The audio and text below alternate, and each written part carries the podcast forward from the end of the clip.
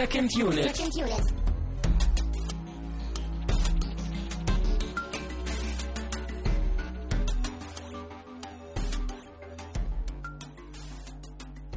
Herzlich willkommen zum Tag X bei Second Unit. Es ist endlich geschafft. Wir haben The Room geschaut zu dritt. Es hat alles funktioniert.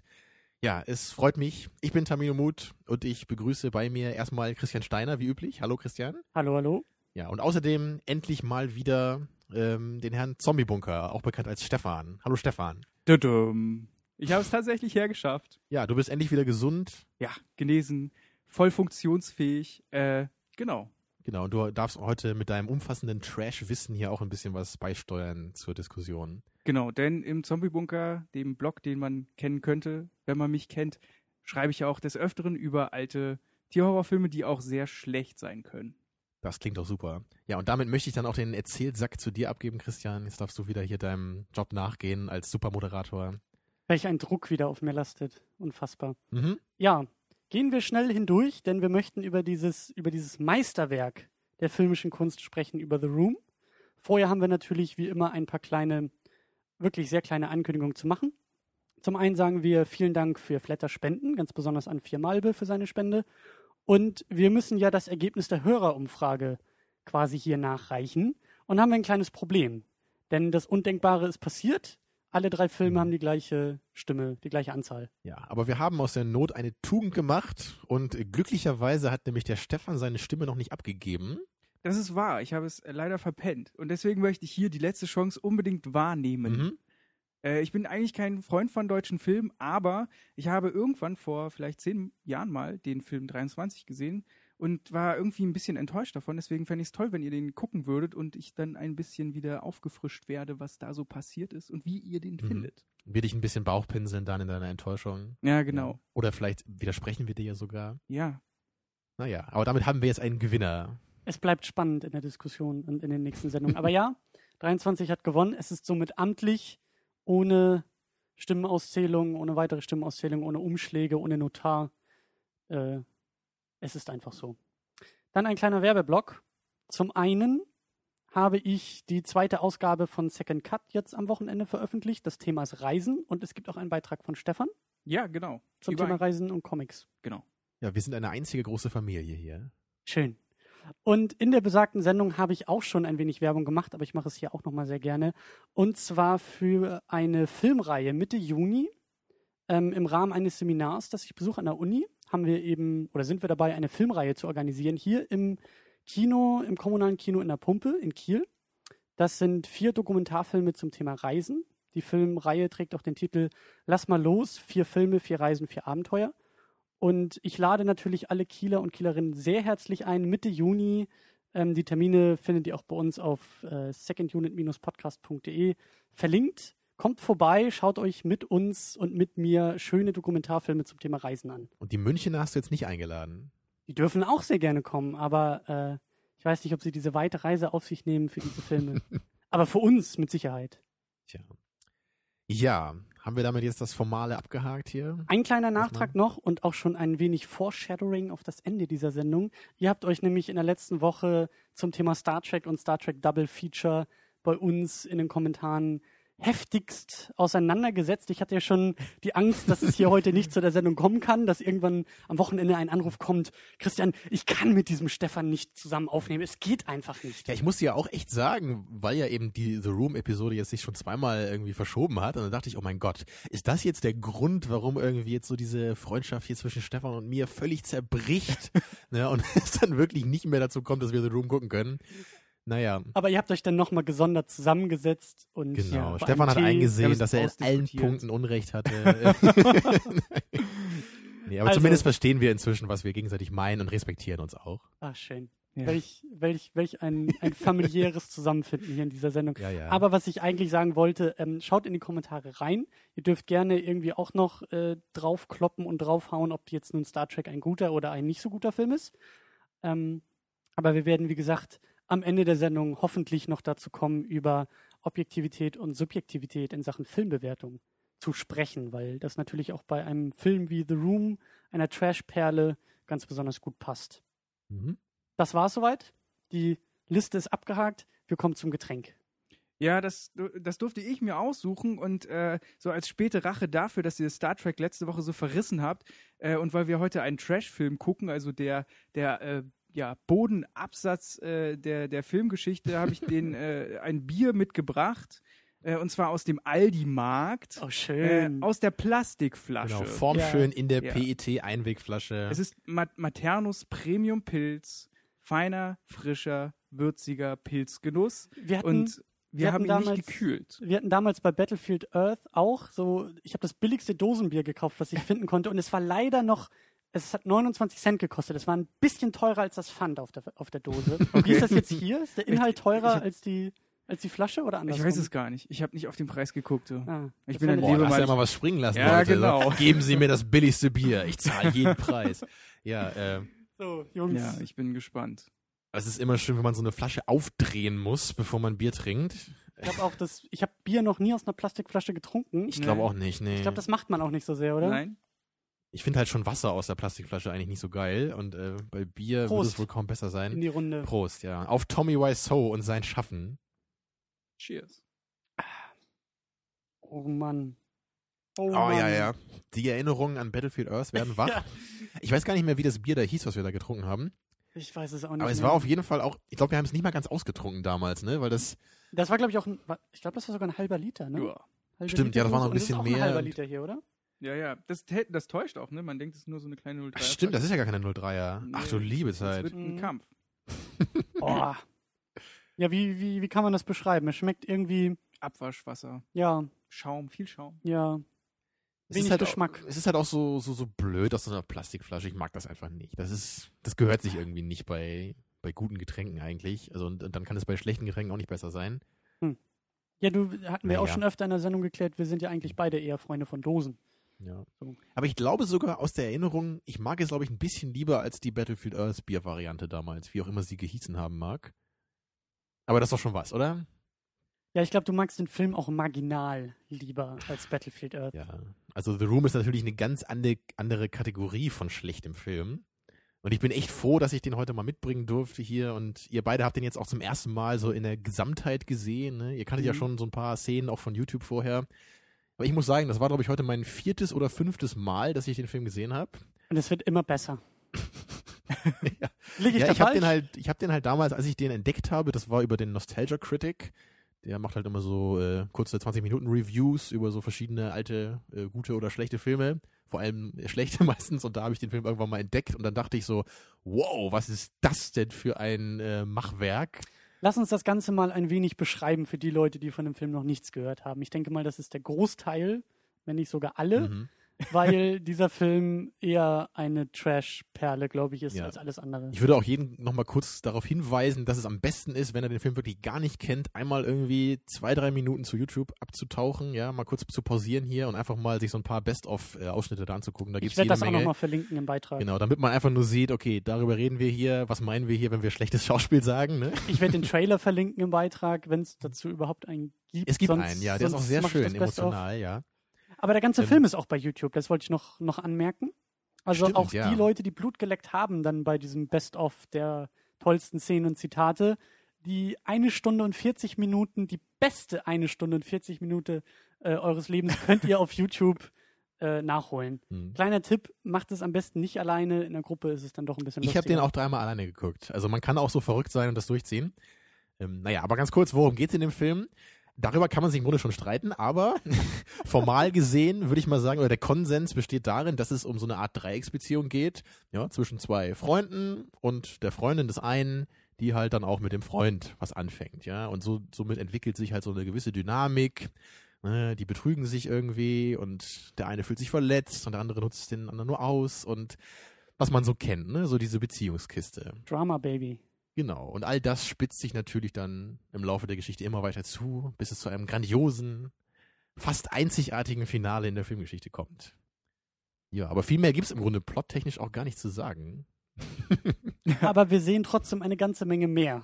Der Film zeigt viel, erzählt vielleicht wenig. Ähm, der Film ist von, vom, vom Jahr 2003. Also wir feiern quasi auch das zehnjährige Jubiläum dieses Meisterwerks. Yay. Herzlichen Glückwunsch. Ähm, Mhm. Das Ding steht und fällt mit dem Herrn Tommy Wiseau. Ja, eine grandiose Persönlichkeit, die man eigentlich auch nicht beschreiben kann. ne? Also wir haben ja eben auch noch so ein Interview geguckt mit ihm und er erscheint ja wirklich irgendwie so ein bisschen so, so abzugehen wie sein Charakter in dem Film. Ne? Also, Also Stefan hatte diese Theorie aufgestellt, dass der vielleicht mal in der Vergangenheit äh, das eine oder andere Drogenproblem hatte, wovon gerade auch sein Körper irgendwie heute noch zehrt.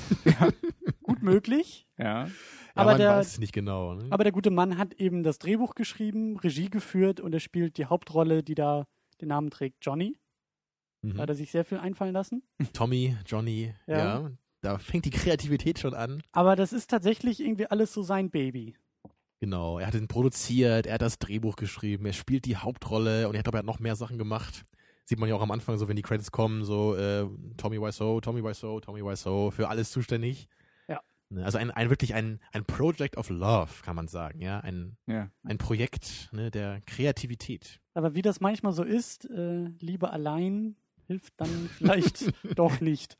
Ähm, in den weiteren, sagen wir mal, Hauptrollen äh, sind dabei Juliette Danielle als Lisa. Das ist die Freundin des besagten Johnnys. Genau, die dann eben diese Affäre mit seinem Freund eingeht. Genau, und der Freund wird gespielt von Greg Sestero und er spielt Mark. Auch bezeichnend, keiner der Figuren hat einen Nachnamen oder überhaupt irgendwie, es gibt nur Vornamen. Manche haben noch nicht mal irgendeinen Namen, sondern die sind einfach da und reden dann irgendwie auch. Ja, so Charaktere wie Party Guest Number 3 haben wir ja am Ende noch gesehen. Äh, immer sehr Ja. wichtige Rollen, ja.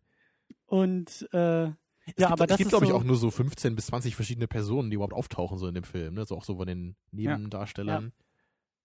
Ja. sehr minimalistisch, was halt eben auch die Essenz des Filmes noch weiter betonen kann.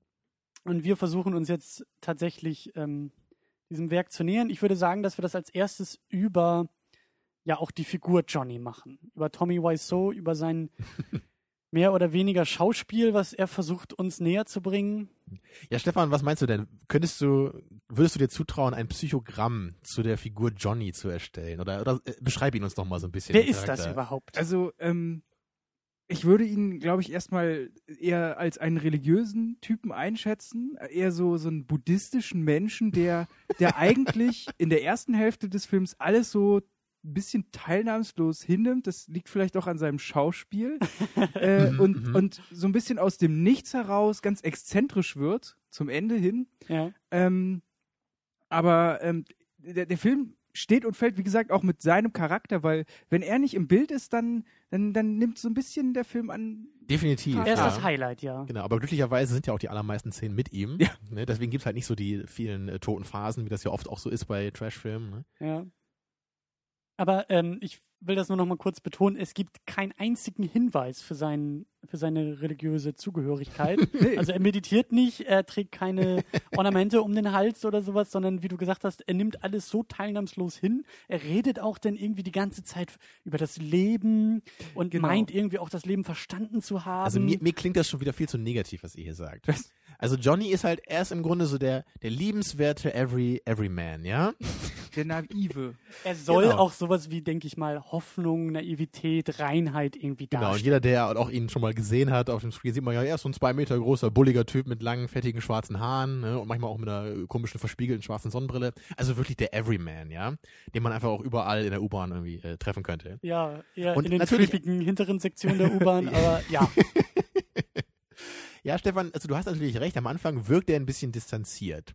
Aber ich glaube, das liegt einfach daran, weil er ist im Grunde zufrieden mit seinem Leben. Ne, er hat ja alles, was er hat. Er hat seine liebenswerte Lisa, die er von allem äh, ja, richtig liebenswert wirklich liebt, ja, aus dem tiefsten Herzen. Und natürlich im Laufe des Films wird er halt eben enttäuscht von ihr. Und das führt halt eben dazu, dass diese tiefen Emotionen in ihm halt hochgespült werden. Und das ist ja die ganze Tragik in dieser Geschichte. Also ich möchte, ich finde das, ich finde das so putzig und so niedlich, wie du jetzt zu Recht diese, As diese Aspekte des Filmes herausstellst. Aber der Film selbst hat so seine Schwierigkeiten. Wer weiß das mir das Gegenteil. Also, ich werde heute versuchen, so ein bisschen auch äh, Advocates Diabolo, äh, Diabolo äh, zu, äh, zu spielen hier, ne? weil ihr beide, ihr scheint den Film nicht so richtig verstanden zu haben. Ihr meint, der wäre irgendwie gescheitert oder so und einfach nur schlecht, ja. Und deswegen werde ich euch dann, wenn es nötig ist, dann auch immer erklären, was das denn alles soll, ja. Nein, nein, es, es geht ja nicht darum, also ich sehe ja auch, was das sein soll, aber ich sehe halt eben nicht, dass es das auch ist, was es sein will. Aber dazu vielleicht am Ende noch ein wenig Ich mehr. habe auch eher das Gefühl, dass der Film so ein bisschen unfähig ist, das uns rüberzubringen. Dass So. wir selber diese Transferleistung nicht imstande sind, aufgrund dessen, was wir sehen. Einigen wir uns vielleicht vorerst auf, die, auf das Fazit, dass, es, dass der Film eine intellektuelle Herausforderung ist. Ja. Man muss ihn im Wachzustand schauen, man muss sich seine Gedanken machen. Anders als in, bei anderen Filmen, wo man vielleicht irgendwie emotional involviert ist und mitfiebert, ist es hier eher die, immer wieder diese Frage, was zum Teufel soll das gerade? Da, dafür muss ich dann auch gleich nochmal zwei Zitate des Regisseurs anführen, der halt einmal eben richtigerweise sagt, dass man den Film beim ersten Mal einfach nicht perfekt verstehen kann. Und ihr beide habt ihn nur einmal gesehen, deswegen müsst ihr ihn einfach auch nochmal gucken, wenn ihr den richtig verstehen wollt. Ja, das war Zitat 1, ja, sinngemäß. Außerdem möchte ich ihn einfach nochmal kurz wörtlich zitieren. Bitte, Ja. ja. Er sagt, ähm, you can laugh about it, you can cry about it, but just don't hurt each, hurt each other. Das ist doch Ja. eine total buddhistische Weisheit wieder. Ja. Er, er ist Johnny. Ja, wenn man ihn so in den Interviews sieht, da erkennt man schon gewisse äh, Parallelen. Ne? Auch so dieser undefinierbare Akzent. Ne? Ja. Ja, also du, Stefan, hast so schön gesagt bei der Sichtung, ähm, er redet irgendwie in so einer Tonart wie jemand, wie ein, wie, ein, wie ein Analphabet, der irgendwie versucht, etwas vorzulesen, aber es Genau. gar nicht lesen kann. Er, versuch, er redet auch über Punkt und Komma hinaus. Also er macht keine Interpunktion Ja, beim keine, Reden. keine Melodie und Ja, auch die Betonungen wirken manchmal seltsam fehlplatziert. Ne? Und vor allen Dingen, sie ist auch nicht konsistent, auch teilweise in den Interviews oder so. Er, Ja. er betont dasselbe Wort mal so, mal so. Ja, da, dazu gibt es, glaube ich, auch etwas, was ich mal gehört habe. Ich glaube, er hat auch mal gesagt, dass äh, sein Charakter Johnny, ähm, Zitat, mentally retarded sei. Und dass das äh, Ich gewisse... habe das aber gelesen über Danny, Ach so, war das dass Danny? Danny? mentally retarded ist und deshalb eben gar nicht so soziale, also Danny, das muss man vielleicht auch noch ganz kurz sagen, ähm, es gibt noch einen Haufen weiterer Figuren drumherum, auf die wir, glaube ich, Ja, gleich die auch alle auch mal so reinkommen zwischendurch. Ja. Aber ich glaube, du hast recht, das habe ich, glaube ich, gerade verwechselt. Genau, Aber auf Danny, Danny ist, bezog sich Danny das, ist ja. ganz, ganz wichtig, weil wir den auch schon in den ersten Minuten sehen. Danny ist der Nachbarsjunge, der einfach irgendwie in die Szene platzt, während unsere beiden Protagonisten Johnny und äh, Lisa so ein bisschen was anbändeln und nach oben in ihr Schlafzimmer gehen und er kommt irgendwie dazu und schmeißt sich auch an Lisa ran und wie alt ist der? 18, 19 oder so? Soll er wohl sein, ja. Ja, und äh, im Laufe der Geschichte gesteht der Johnny auch, dass er in Lisa verliebt ist und sie heiraten will und Und er findet das total in Ordnung. Was würde man doch nicht, also wenn, wenn, wenn der, wenn der Junge, den man fast adoptiert hätte, warum wird er eigentlich nicht adoptiert? Also er redet davon, dass er ihn fast adoptiert hätte. Ähm, War nicht irgendwie zu alt schon dafür oder so? ja gut, das kann, aber das geht runter, ja, oder? aber Seelisch ist er Okay, adoptiert. auf jeden Fall, Er, er ist Teil der Familie. Genau. Das kann wenn der sagen. quasi Adoptivsohn gesteht, dass er dann seine quasi Mutter liebt und zwar auf Und eine sich- körperliche Art und Weise. Er und möchte sich- sie küssen. und sich auch in dem Moment, wo die erste Sexszene anbandelt, auf das Bett schmeißt zwischen das Paar. Genau, und wirklich sagt so, I just like to watch you guys. Ja. Und, und alle reagieren mit einem Lachen drauf und Genau so. sagen, Ach, wie Ach, niedlich Danny so, ne? Ja, also man muss dazu sagen, der Junge ist nicht fünf oder so, genau, ja. der ist volljährig. Ja. ja. Aber, aber du, Stefan, du meinst ja, du hast, glaube ich, ein bisschen Probleme gehabt mit seinem Charakter, oder? Oder wie war das? Ja, weil ich fand ihn ein bisschen inkonsistent erzählt. Also Ach. es wird da diese Geschichte, es wird diese Geschichte mit den Drogen plötzlich eingeflochten, auf die später nie wieder irgendwie Bezug genommen wird. Er wird immer, also er, am Anfang ist es ja so, er kommt rein und scheint so abzuchecken, ob, ob Johnny da ist, ob er nicht die, äh, Die alte Frau, kann, ja, ja. Lisa, verführen kann. Und dann stellt er fest, oh nein, sie hat gerade was zu tun, gut, dann, dann gehe ich jetzt wieder. so. Und irgendwann komme ich dann wieder rein. Dann komme ich mal mit der Mutter wieder rein von Lisa. Also, weißt du? Ja, ja, du meinst ja, glaube ich, sogar, du, dein, seine Rolle ist dir nicht so ganz klar in diesem ganzen Dreieckskonstrukt. Ne? Aber ich kann dir das ganz klar erklären. Okay. Also ähm, seine Rolle ist halt hauptsächlich dazu da, um halt Johnny weiter zu etablieren und eben zu zeigen, was für ein unglaublich herzensguter Mensch eben Johnny ist. Weil er eben diesem Nachbarsjungen, er hat ihn quasi adoptiert, er ist halt wie ein Vater für ihn. Ne? Als er dann diese Drogenproblematik hat, da ist er halt voll bei seiner Seite und er meint ja auch hier, you can talk to me anytime. ja, also er ist, er ist halt einerseits ein Vater, aber er ist auch ein Mentor. Ne? Also er ist halt wirklich das, Mhm. das Vorbild für Danny. Kann er Okay. nicht, kann Danny nicht einfach nur ein creepy Junge aus der Nachbarschaft sein, der irgendwie Bock drauf hat, den beiden beim Sex Nein, das ist völlig ausgeschlossen. Okay. Ich glaube übrigens in dem Zusammenhang eben deswegen auch, äh, dass halt Danny sich so ein bisschen zu Lisa hingezogen fühlt, weil er irgendwie auch so ein bisschen so sein möchte wie Johnny. Ja, da Gut. guckt ihr, ne? Und nochmal, und nochmal. Das sind alles Punkte, die der Film sehr mühevoll, wenn überhaupt, ähm, Ja, ja. zwischen den Naheliegende. Interpretation nennt man sowas, ja, ja. ja, aber es, äh, man kann manche Dinge Aber ihr überinterpretieren. könnt mich nicht widerlegen. Gut, ähm, es gibt, also ich hatte, ich hatte echt auch Riesenspaß bei dem Film und man kennt ja vielleicht auch so ein bisschen aus den äh, mittlerweile fast 60 Sendungen, dass ich ja sehr großer Freund von Geschichten, Drehbüchern, Charakteren und Genau, besonders und in der Dialogen Hinsicht bin. hat er natürlich The Room so viel geben können heute, ja, an Tiefe. Großartig. Ich habe mich, ich, ich habe echt Riesenspaß gehabt. Also das allerbeste und das werde ich, glaube ich, äh, im Laufe der Sendung immer wieder sagen, aber das allerbeste für diesen Moment an dem Film sind äh, die Auftritte und die Abgänge der Figuren. Denn Ja. es wird sich immer gegenseitig begrüßt. Ja. Es wird immer gesagt, hallo, hi. Und wenn man geht, dann ist es ein Bye-bye. Wie wie im wahren Leben natürlich, aber nicht unbedingt so wie im Film. Ja, und vor, oder auch das äh, markante Let's go home, Danny, was auch mehrmals eingeführt wird in dem Film. Das hat ja schon fast was äh, fast philosophisches, ne? So nachdem eine aufregende Szene passiert ist, man geht nach Hause, man beruhigt sich erstmal wieder, man lässt das Leben Revue passieren. Und es ist, es ist wundervoll. Und, und du, Stefan, du meinst ja auch, das Ganze erinnert dich so ein bisschen an so ein, an so ein Theaterstück, oder? Genau. Also, weil äh, gerade wenn sie auf dem Dach sind, das äh, sehr fantastisch animiert ist, beziehungsweise der Hintergrund, der so toll reingeschnitten ist, ähm, ja, es gehen, es, es kommen plötzlich viele Personen aus der Tür raus, gehen in die Szene hinein und wenn Ja. sie fertig sind, dann gehen sie auch wieder alle raus. Aber aus die dem Szene Bild. geht noch weiter, weil die Genau. nächsten fünf Charaktere Ja, müssen irgendwie genau. in Und es, es gibt halt nie irgendwie einen ersichtlichen Grund, warum diese Charaktere jetzt irgendwie dann kommen sollten und dann gehen sollten. Es wirkt halt unglaublich konstruiert. Ne? Also Ja.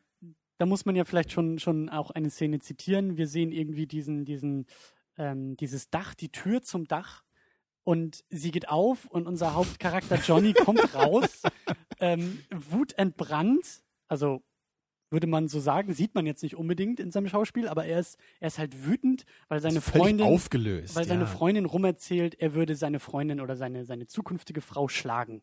Und äh, du kannst ja vielleicht mal ganz kurz diesen Originaldialog oder Monolog nochmal. Also er, ist ex, er, er findet exakt so statt. Auch die Transition zum, zur eigentlichen Szene auf dem Dach.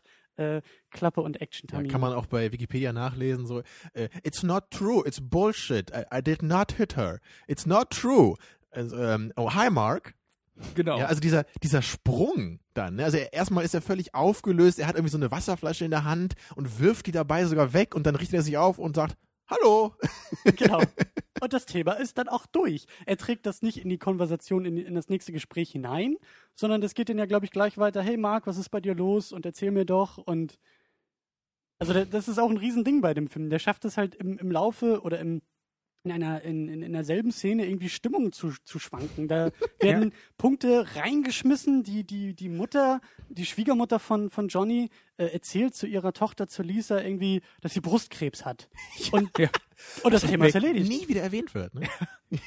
Auf wundersame Weise, ja. Ja, aber es zeigt halt nur wieder, dass halt die Mutter halt auch ihre Probleme im Leben hat. Ne? Aber Ja, so natürlich. Ein, eins der schönsten Beispiele ist ja dann auch diese Szene, wo sie da im Restaurant sitzen ne? und dann sagt halt nur irgendwie, der, der Mark sagt halt zu Johnny so, hey, tell me about your new client at the bank und er sagt nur so, no, I can't tell you, it's confidential. Anyway, how's your sex life? Genau. Also wie sie das halt wirklich schreiben konnten, ohne selber lachen zu müssen, als sie das so performt haben, ist mir halt wirklich ein Rätsel. Und vor allen Dingen ist es ja, im Prinzip ist es nicht nur, wie er redet, er redet nicht ohne Punkt und Komma, sondern er macht auch diese Gedankensprünge und verzerrt damit so total den Dialog. Und in gewisser Weise redet er total pointiert, sodass du das lustig findest, was er sagt, weil es so absurd klingt, weil es einfach nicht, weil es so mit den Sehgewohnheiten bricht, wie normale Schauspieler Schauspielern, Mhm. weil er, wenn er emotional aufgeladen ist, sehr gesichtsgelähmt wirkt und dadurch dann noch seine teilnahmslose Stimme mit, mit so fast quäkigen Prosodie, also seine Stimmmelodie, das ist ganz seltsam. Ja, einer von euch meinte doch, er, er wirkt manchmal so ein bisschen so, als hätte er schon mal einen Schlaganfall gehabt oder so, ne? Also Ja. dass, dass sein, sein, sein Mimik, seine Mimik ist irgendwie so ein bisschen behindert manchmal, ne? So, sie, sie funktioniert nicht mehr so richtig. Ne? Ja, und die große Frage ist eben, macht er das mit Absicht, dass er so spricht, oder ist er einfach nur total brillant, dass er dass er das so auf den Punkt bringt, dass Also er da- so seltsam schauspielern kann. Ich finde, über dieses, über diesen ganz, über die ganze Frage, wie viel Vorsatz in diesem Film steckt und wie viel, wie, wie viel der Film auch scheitert, äh, können wir am Ende nochmal schön aufgreifen. Ähm, ich finde vor allen Dingen, dass, dass äh, The Room wirklich wirklich faszinierend. Also der müsste eigentlich irgendwie auch an jeder, an jeder Filmschule oder Drehbuchschule irgendwie gezeigt auf werden. jeden Fall. Weil, ja. so, wie, so wie du gesagt hast, Tamino, jede Szene, jeder einzelne Satz, jeder einzelne Dialog, jeder einzelne Charakter ist halt so eindeutig ähm, erkennbar, wes, welche Funktion das jetzt Ja. einnehmen soll. Jeder einzelne Satz, der gesagt wird, ist halt.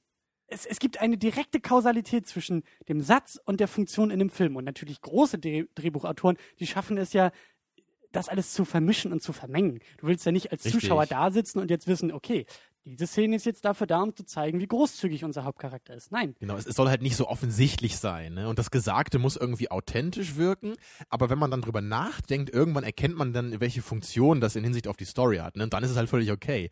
Aber wenn man so echt mit dem Holzhammer präsentiert bekommt, was halt gerade dieser, dieser Dialog irgendwie in, in Sachen Konflikt oder Story-Fortgang irgendwie einem bringen soll, funktioniert es natürlich gar nicht mehr, ja. Also ich, ich habe mir wirklich vorgestellt, bei der Sichtung, wie dieser Tommy Wiseau bei sich zu Hause Füße hochgelegt hat, ein leeres Blatt Papier, einen Stift und dieses Drehbuch schreibt und zuerst denkt, hm, ich brauche jetzt eine Szene, wo ich als treu liebender, großzügiger Ehemann gezeigt werde.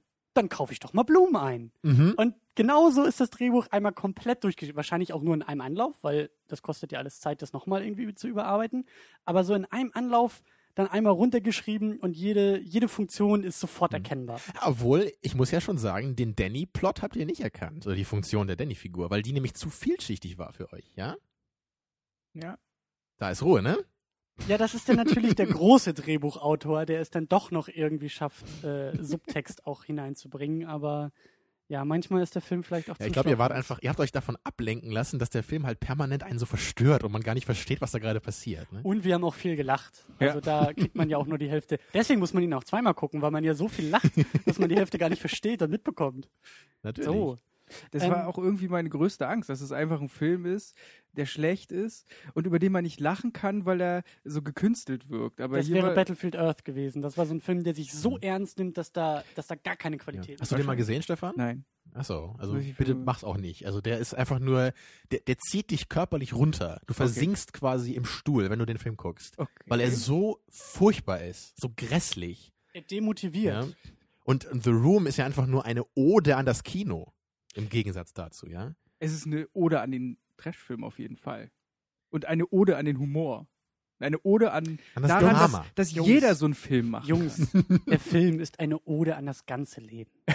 Mit Und all das- seinen Facetten. Ja, und das erkennt man ja wirklich immer wieder im Film auch wieder, ne? Also diese, diese bekannte Thematik mit dem Football, der ja immer wieder auftaucht, auch in den merkwürdigsten Momenten. Also in ganz vielen Dialogen wird eben wirklich ein Football von Charakter zu Charakter geworfen. Ja, und, Mhm. und das ist ja auch was, was vielleicht ein bisschen merkwürdig wirkt. Aber wenn man da mal drüber nachdenkt, dann ist eigentlich genau das das Leben. Weil der Ball wird im Leben im Grunde von einer Person zur anderen gegeben. Das ist Dynamik, ja. Das einzelne Geschehnisse, Konflikte passieren. Und man sieht ja auch in dieser, dieser Mülltonnen-Szene, die ja großartig ist, ne? So, Moment, Moment. Erstmal erstmal zwei Schritte zurück. Erstmal müssen wir diesen Football noch kurz einordnen, weil es gibt tatsächlich Szenen, mehrere Szenen, wo die Hauptfiguren Football spielen. Das ist zum einen irgendwie auf dem Dach des Gebäudes. Genau, let's toss the spielt. ball around. Wird dann schon Dann- gesagt, dann- zum dann- Beginn des Gesprächs. Ja. Dann irgendwie im Hinterhof, wo, wie du schon gerade gesagt hast, zwischen den Mülltonnen, es wird zu viert Football gespielt, es wird ein Football hin und her geworfen und auf einmal stürzt eine der Personen in diese Mülltonnen und muss nach Hause gebracht werden und das wird nie wieder aufgegriffen. Aber es wird immer wieder Football gespielt, auch fast schon homoerotisch von den beiden Haupt, männlichen Hauptpersonen genau, im Park. die Ja. rollen sich da so wie zwei Kiddies Ja, auf dem Boden. Ne? raufen sich rum. Oder auch, wo sie äh, plötzlich alle in Anzügen sich in dem Raum treffen und rausgehen und eine Runde mit dem Football spielen. Genau. Was eigentlich auch nicht wirklich sinnvoll ist im Naja, das ist halt eben die. Mischung aus ernsten, ähm, krampfhaften Situationen wie diesem Wedding Rehearsal, was sie da wohl machen wollen, eben, um dann eben zu- zurück ins lockere Leben, Ja. das Leben zu genießen. Und ja gerade bei dieser Mülltonnen-Szene, ne, da sieht man ja echt, erst sind sie locker und sie reden, aber so schnell kann das umschwingen in was krasses, in eine Verletzung, ja. Der Typ stolpert, der fällt in die Mülltonnen, ja. Das Leben er ist muss ins. Krankenhaus, ne. Ja. Also, seid vorsichtig, ne? geht am besten nicht mehr ohne Fahrradhelm vor die Tür. Also, ja. Aber wie erklärst du dir eigentlich, dass äh, am Anfang eigentlich nur Danny mit dem Football rumrennt? Also wenn es das Weiterreichen ist, dann dürfte er ja den Football eigentlich zuletzt erst bekommen. Und dann kommt er rein und dann ist er wieder weg und dann kommt er wieder rein mit dem Football. Und er hat, glaube ich, sogar den Football, als sie im Bett da rumraufen. das, Ähm, ich- meine übrigens, äh, da mich noch an eine lustige Anekdote zu erinnern, die ich auch mal so so einem Interview gehört habe von diesem Danny-Schauspieler.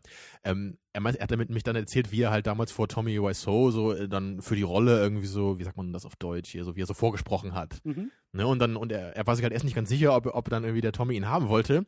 Und, und er meinte halt, da lag so ein Football auf dem Tisch. Und er hat halt dann während während dieser, dieser Anhörung den Football genommen und da so ein bisschen rumgespielt. Und er meinte, er hat dann halt richtig bei Tommy gesehen, wie der glücklich war mit ihm. Und danach hat er die Rolle bekommen. Also daran erkennt ihr, wie zentral dieser Football wohl in diesem Konzept des Filmes ist. was dann wieder heißt, dass er ein totaler Idealist ist. Und dass ihm nicht schauspielerisches Talent, sondern so kleine Sachen wichtig sind. Naja, oder dass nicht, dass er eben- gut schauspielen kann, sondern dass er den Football hält, dass er die Idee ja, weiter. dass der Darsteller intuitiv diese Rolle schon einnimmt, weißt Genau. du? Gar nicht versuchen muss, das zu tun, sondern er ist ja schon fast Danny. Ja.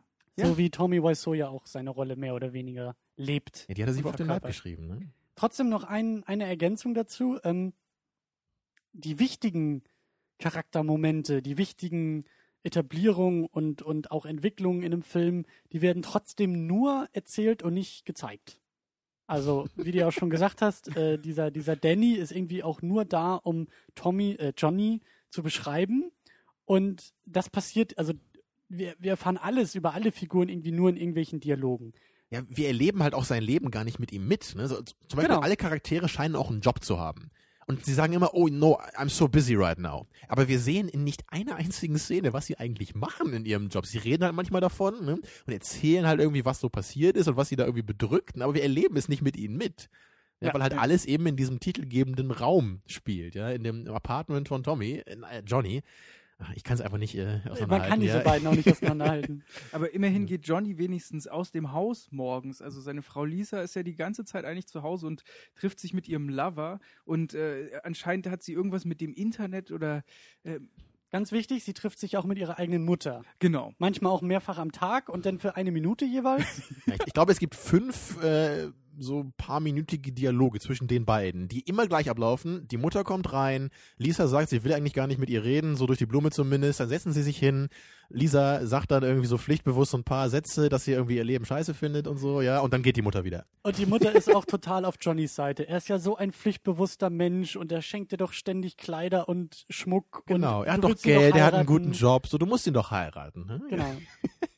Und zwischendurch streut sie, wie gesagt, die Info ein, oh, ich habe übrigens Brustkrebs, aber das interessiert. Genau, das, damit sagt sie halt so, in ihrem Leben läuft halt auch nicht alles äh, glatt. Und sie hat auch Probleme mit dem Haus ihres Ex-Mannes und so. Das wird man auch zwei Sätze so mal darüber ähm, verwendet. Ne? Aber das, Diese das, Vielschichtigkeit der ja, Charaktere. das soll ist halt eben der Wahnsinn. Lisa zeigen, dass das Leben halt nicht so rosig sein kann. Ne? Man muss halt auch solche Dinge äh, berücksichtigen. Wenn man halt plötzlich Brustkrebs hat, dann braucht man halt irgendwie auch einen Mann. Oder man hat halt einfach so kleine Punkte eingeworfen, die man dann einfach nicht fähig war, weiter zu verfolgen. Ja. Oder weiter auszuformulieren. Deshalb oder die ja- Konsequenzen daraus zu ziehen. Deshalb ja auch meine Theorie, dass das in einem Rutsch geschrieben wurde und dass der Typ halt während des Schreibens vergessen hat, was er schon Ja. irgendwie zwischendurch reingeschrieben hat. So, so ganz am Ende auf dieser Party, da sagt ja dann plötzlich ähm, der Johnny einmal auch so, hey Leute, so ich krieg bald ein Kind hier mit mit Lisa zusammen. Alle sagen so, hey cool und, und wir als Zuschauer, wir wussten das überhaupt nicht, weil Ja, es, überhaupt, es wurde ja, das überhaupt nicht ja. gezeigt, wie Lisa eben äh, das Johnny erzählt, was ja ein unglaublich wichtiger emotionaler Moment eigentlich sein müsste, was ja auch deren Beziehung vielleicht zeigen könnte. Aber da wird dann nur in Retrospekt irgendwie von erzählt. Vielleicht ist das ja auch ein Twist, den wir gar nicht mitbekommen haben. Ja. Vielleicht muss man auch irgendwo, oder vielleicht ist so ein, so ein verstecktes Bild, dass irgendwo im Hintergrund ein Schwangerschaftstest liegt oder so. Man weiß es nicht. Aber sie ist ja auch gar nicht wirklich schwanger, ne? sie hat es ihm ja nur erzählt. Ah ja, stimmt, okay. um halt ja. ihn weiter benutzen zu können, irgendwie. Obwohl ich, ich muss zugeben, dass ich das ausnahmsweise auch mal nicht so ganz verstanden habe, weil äh, Tommy ist ja der, der bei ihr bleiben möchte. Also warum erzählt sie ihm dann, dass sie schwanger ist? Okay. Könnt ihr mir das erklären? Ich weiß es nicht. Nein. Auf gar keinen Fall.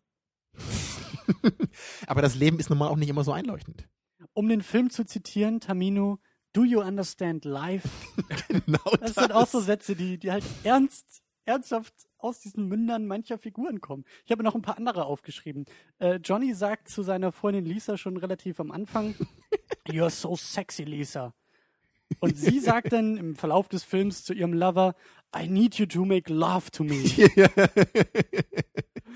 I want your body fällt, glaube ich, auch einmal. Also, also wundervoll, liebevolle Sätze, ja. Und dann der beste Satz ähm, von Johnny, als er betrunken ist, als er sich von, von seiner zukünftigen Frau abfüllen lässt und die beiden dann irgendwie Spaß haben. Und er steht da irgendwie im Raum vor ihr und sagt, I'm tired, I'm wasted, I love you so much. Und dabei lässt er halt nur noch dieses Glas fallen, was dann auch lautstark zersplittert. Und er hat auch so eine sehr schwankende Körperdynamik dabei. Es Das ist perfekt performt. Das ja. sind Momente direkt aus dem Leben gegriffen. Das sind Sätze, die wir so tagtäglich zu unseren Liebsten und in den Spiegel morgens sagen. Das ist wirklich das Leben. Ja, aber da hast du nämlich recht, weil diese Lebensthematik ist halt einfach das, was der Room, glaube ich, für sich beansprucht, das ganze Leben irgendwie einzufangen hier, in so einer kleinen Form zumindest. Es geht da teilweise um Drogen, ne? Es geht da, der, der kleine Danny will irgendwie Drogen kaufen von diesem Dealer, der dann in einer Szene mal auftaucht, ne? Dann eben dieses Alkoholding, ja, unser kleiner Johnny will natürlich keinen Alkohol trinken, ja, aber, aber seine Freundin, die ver, äh, veranlasst ihn dann dazu. Und also er wird in diesen Drogensumpf gezogen, dann in dieser einen Szene, zumindest am Abend. Ne, also sowas, es wird halt sehr viel angedeutet, ne? Und das, das ist es ja eben. Deswegen, deswegen, also die Charaktere haben ja auch alle keine Nachnamen, ne? Eben weil es halt jeder sein könnte. Es ist das Leben, Freunde. Ich bereue gerade ein wenig, dass wir keinen Videopodcast machen, weil besonders der Gesichtsausdruck von Stefan über Audio nicht ganz so gut rüberkommt. Aber er hört sich auch nur an, was Tamino gerade sagt. Und man, die Gedanken in deinem Gesicht schreien eher, aha, Ja, so ist das also. auf jeden Fall. Ja, aber Ah. kommen wir mal wieder zum Film zurück. Es gibt vor allen Dingen noch ein paar weitere Szenen, auf die wir eingehen wollen und auch müssen. Wie schon angedeutet, diese Gespräche mit der Mutter von Lisa, die wir auch nicht so ganz verstehen. Aber ganz wichtig, der Film fängt großartig an und legt ein Tempo vor in Sachen Sex. Das ist unglaublich. Ja, und Ja. Da, da würde mich jetzt auch sehr bei dir, Stefan, interessieren, weil du, du kanntest ja jetzt nur so ein ganz paar Momente so später aus dem Film, die so um das Acting gingen. Aber Ja. wie war für dich so das Gefühl am Anfang des Films? Weil es ja wirklich mehrere von diesen quasi Soft-Porno-Szenen nacheinander gab. Ja, also erstmal fällt natürlich auf, wenn man sie so in sehr kurzer Abfolge hintereinander sieht, dass sie äh, wie in einem Take aufgenommen aussehen, dass Mhm. sie äh, sehr verspielt sind. Also es gibt immer die gleiche Abfolge von Screenshots auf die Figuren und ich glaube auch das größte Problem ist, dass die Sexszene ein bisschen verklemmt rüberkommt, aber das ist gut, das ist ein amerikanischer Film. Bisschen viel, würde ich sagen. Ja, und, und dann, dass sie auch nicht wirklich glaubwürdig äh, dargestellt wird. Ja, es gibt da ja so diesen einen Shot, wo dann der Tommy auf der Lisa liegt und es schon eher so wirkt, als hätte er schon mit ihrem Bauchnabel so Geschlechtsverkehr. Ne? So wenn man das mal so ein bisschen sich überlegen würde, wie die da so aufeinander liegen. Und natürlich auch immer sehr schön dann inszeniert. Er hat natürlich die Rose in der Hand und dann spielen sie so ein bisschen mit der Rose rum. Ne? Und dann, dann, dann immer zwischenzeitlich so dieser Shot von, von draußen, glaube ich, durch das Fenster, wo der Regen runterläuft. Ne? Ja. Also unglaublich romantisch. Und auch diese cheesige Musik dazu. Ja. Besser kann man das nicht mehr inszenieren, oder? Und natürlich auch dann drei Stück gleich. Doch, innerhalb doch. von fünf Minuten Abstand, ne? Unglaublich, doch, oder? Doch, man kann das alles besser inszenieren, aber ist die Frage, was für eine, was, was das dann für ein Film werden würde. Mhm. Aber Aber es ist ja wirklich bemerkenswert, dass es wirklich, es gibt ja drei von diesen Szenen. Ne? Einmal Ja. Tommy Lisa, dann eben äh, Lisa äh, Mark und nochmal Tommy Lisa. So in der ersten Viertelstunde, 20 Minuten so 20 ungefähr. Minuten würde ich sagen. Ich habe Ja. auf die Uhr Ja. geguckt, so, so die ersten sechs Minuten vergehen und schon haben wir die erste Sexszene. Genau, so wir wissen der- gar nichts über die Leute, die da Richtig, ne? irgendwie Also in der, in der letzten halben. Stunde wird ja nochmal eine Sexszene danach gereicht. Richtigerweise, ne? Aber es ist, es ist merkwürdig. Also das hat mich auch beim ersten Anschauen sehr verwundert, weil ich halt vorher auch nur diese, diese Ausschnitte eben kannte, die also auf das Acting äh, abzielen. Ne? Und vor allen Dingen, ähm, also du hast jetzt gesagt, Softporno-Richtung, also so, so hart ist es nicht. Es ist vor allen Dingen verwunderlich, warum diese Szenen so viel Raum einnehmen. So Ja. viel Zeit auch einnehmen. Es hätte gelangt, einfach nur irgendwie die Andeutung zu zeigen, ein Fade-out und wir haben wieder Zeit für diese unglaublich starken Charaktere, Dialoge Mhm. und Szenen. Anstatt halt irgendwie, es sind, es sind bestimmt wirklich zehn Minuten im ganzen Film nur für diese Sexszenen, Ja. die halt, wie du, wie, wie du Stefan auch gesagt hast, teilweise sich wiederholen, das gleiche Bildmaterial noch Ja, mal einmal kommen ja sogar zwei äh, völlig unbekannte Freunde von, von Johnny da rein und haben auch ein bisschen was da auf dem Sofa. Ja, genau. Das, das war die beste Szene eigentlich. Es ist die Wohnung von Tommy und, und Lisa und plötzlich kommen Von zwei Johnny und Lisa. von Johnny und Lisa und plötzlich kommen zwei wildfremde Personen, die uns bisher noch nicht vorgestellt wurden, in den Raum rein und fangen an miteinander rumzumachen. Ja. Also und und warum gibt es so viele äh, Erotik-Szenen am Anfang. Also was, äh, da frage ich dich als Experte, der du den Film verstanden hast, was ist die Funktion davon? Was möchte uns Ja, der Also Regisseur damit sagen? eindeutigerweise etabliert das natürlich den wundervollen reinen Zustand der Konfliktlosigkeit zwischen Lisa und Tommy. Sie, sie beide, die, die toben sich aus, weißt du, sie, sie, sie genießen ihre Liebe füreinander. Natürlich, ich muss schon zugeben, der Schnitt danach in dem, in der einen Szene zu dem Gespräch mit der Mutter kommt doch recht hart, wo sie dann sagt, so, dass sie Johnny eigentlich überhaupt nicht lieben würde, er unglaublich langweilig ist. Das stimmt zwar, und außerdem ist es natürlich auch ein bisschen komisch, dass diese Szene, wo sie halt mit Mark rummacht, genauso schön inszeniert ist wie die anderen Szenen mit Johnny. Also Aber möchtest du gerade sagen, dass die äh, Theorie, die du hier aufstellst, eigentlich, naja, Ich glaube, ich muss den Film noch öfter sehen, um das perfekt zu verstehen, aber ich bin mir sicher, dass es Sinn ergibt. Und ich hatte nämlich noch fast geglaubt, dass äh, bei den Sexszenen mit Mark, dass sie sich beide gar nicht so harmonisch finden, weil sie sich immer so mit den Köpfen auseinander wie so, wie so zwei gegenseitige Magneten, die sich da, abstoßen. da gibt's ja auch einmal, also bei der einen Sexszene hat ja Mark und, und, und Lisa, die sind ja da auf dieser, auf dieser Wendeltreppe, ne, was ja auch ein sehr schöner Ort ist, um Sex zu haben. Und dann, dann sieht man ja mal so diese Kameraperspektive so durch die Gitter des Geländers der Treppe, ne, also diese, diese Geschlossenheit, ja, diese, dieser brillante Kniff, der mir komplett Mhm. entgangen ist. ja, diese, die, weißt du, das ist einfach nicht so locker, wie es halt vorher mit Johnny war, ne? obwohl die Musik das halt trotzdem so ein bisschen andeutet, egal. Ähm, aber natürlich, Mark ist ja immer unsicher, am Anfang zumindest ein bisschen. Ne? Und also ich finde auch, Marks Charakter ist, glaube ich, am schwierigsten einzuordnen dabei, weil er, er wirkt ja immer so ein bisschen, eigentlich will er ja gar nicht so mit Lisa. Und dann einmal sieht man ja auch so, sie, sie zieht sich aus, ne, irgendwie vor ihm, so, äh, sie reicht ihm irgendwie Alkohol und dann fragt er so, hm, what's that? The, the sexy dress? What's going on here? Ne, also er weiß irgendwie gar nicht, was dann mit ihm passiert. Wenn sich da plötzlich eine Frau vor ihm aussieht.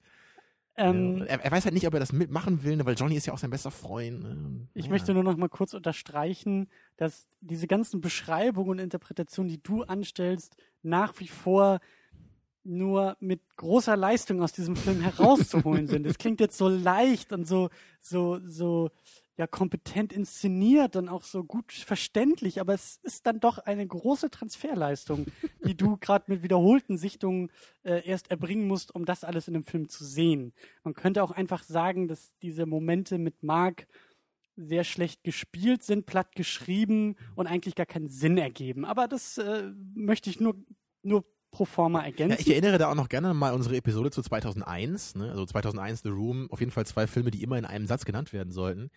Ähm. und zwar im gegensätzlichen Spektrum vielleicht. Ja, weil ich ja damals auch sagte, bei 2001 habe ich immer das Gefühl, es, es wird mir schwer gemacht, da was zu interpretieren. Der Film lädt mich nicht ein. Aber ich habe irgendwie das Gefühl, bei The Room, ich habe total Bock, da irgendwie mir zu überlegen, was das denn alles bedeuten könnte. Vielleicht, weil der Film einfach lebensnaher ist als 2001. Ja. 2001 richtet den Blick in die Zukunft und The Room richtet den Blick in das Hier und Jetzt, in das Leben. Genau, was jeder irgendwie mitfühlen kann. Jeder kennt ja diese Situation. ne? Weil jeder ja. den Film im Prinzip so inszenieren könnte.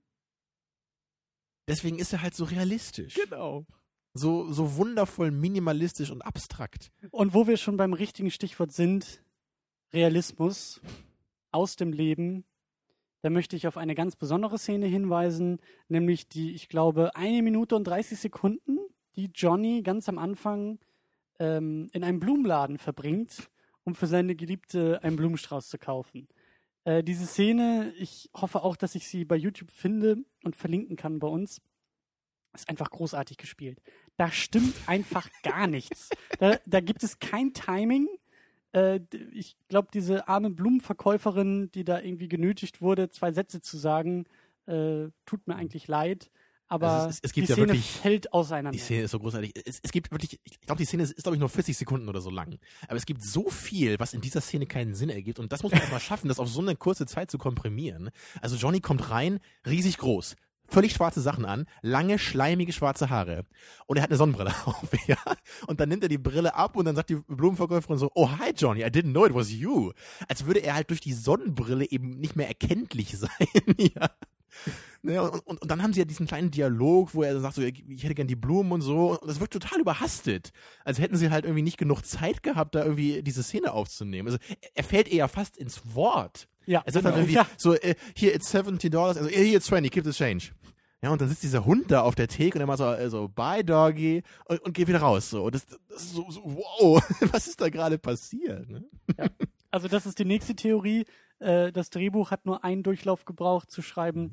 Äh, das Filmen dieses Drehbuchs hat vielleicht auch jeweils nur einen Take äh, Mhm. benötigt. Noch Davon kurz- ist auszugehen. Noch kurz ja. zu der Blumenszene, da erinnere ich mich nämlich auch noch an einen Ausschnitt von Tommy Wiseau, wo ein, ein Fan ihn mal gefragt hat, so, äh, wie lange hat es denn gedauert, diese äh, Flower Shop Scene zu drehen? Und er meinte dann so, ja, wie lange dauert es denn, Blumen zu kaufen?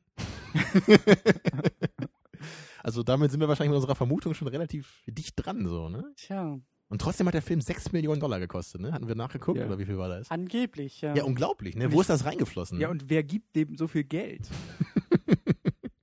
ja, das Skript an sich hat ja schon eine Menge Potenzial, ne?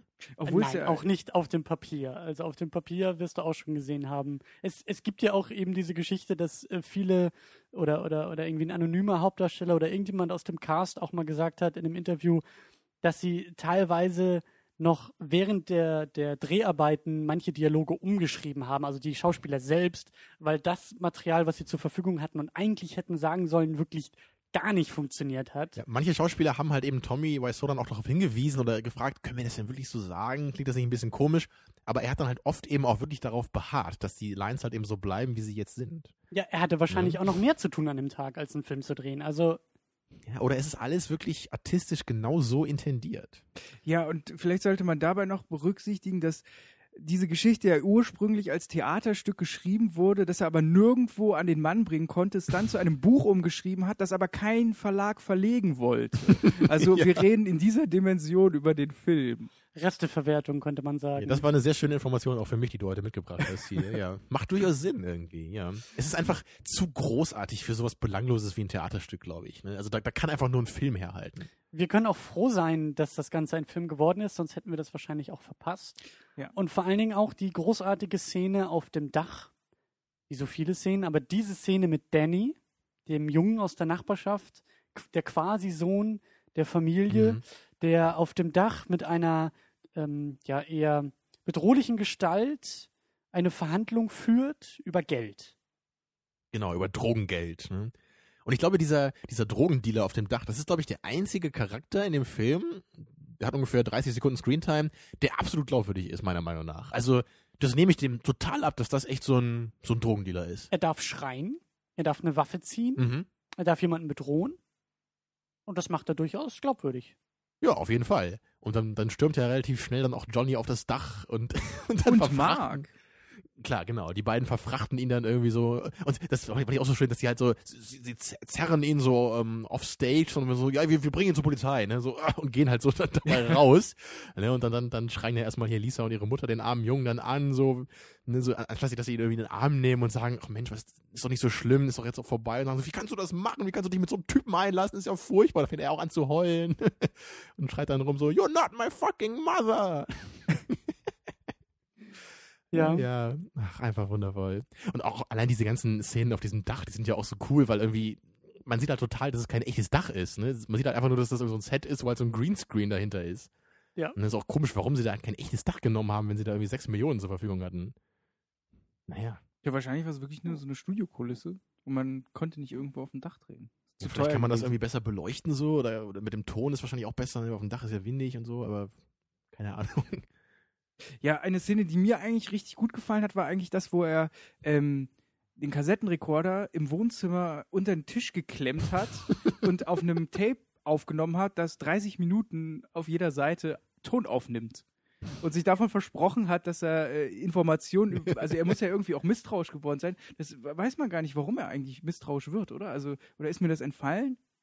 Es bahnt sich ja an, so, ne? Ja. So zwischen Mark und Lisa. Also da könnte man ja auch sagen, dass das so ein allgemeines Misstrauen dem Leben gegenüber Ja. ist, was, was Johnny da langsam Obwohl, warte, entwickelt. war da nicht sogar diese eine Szene, wo er einmal so auf dieser Treppe gesessen hat und die belauscht hatte, die beiden?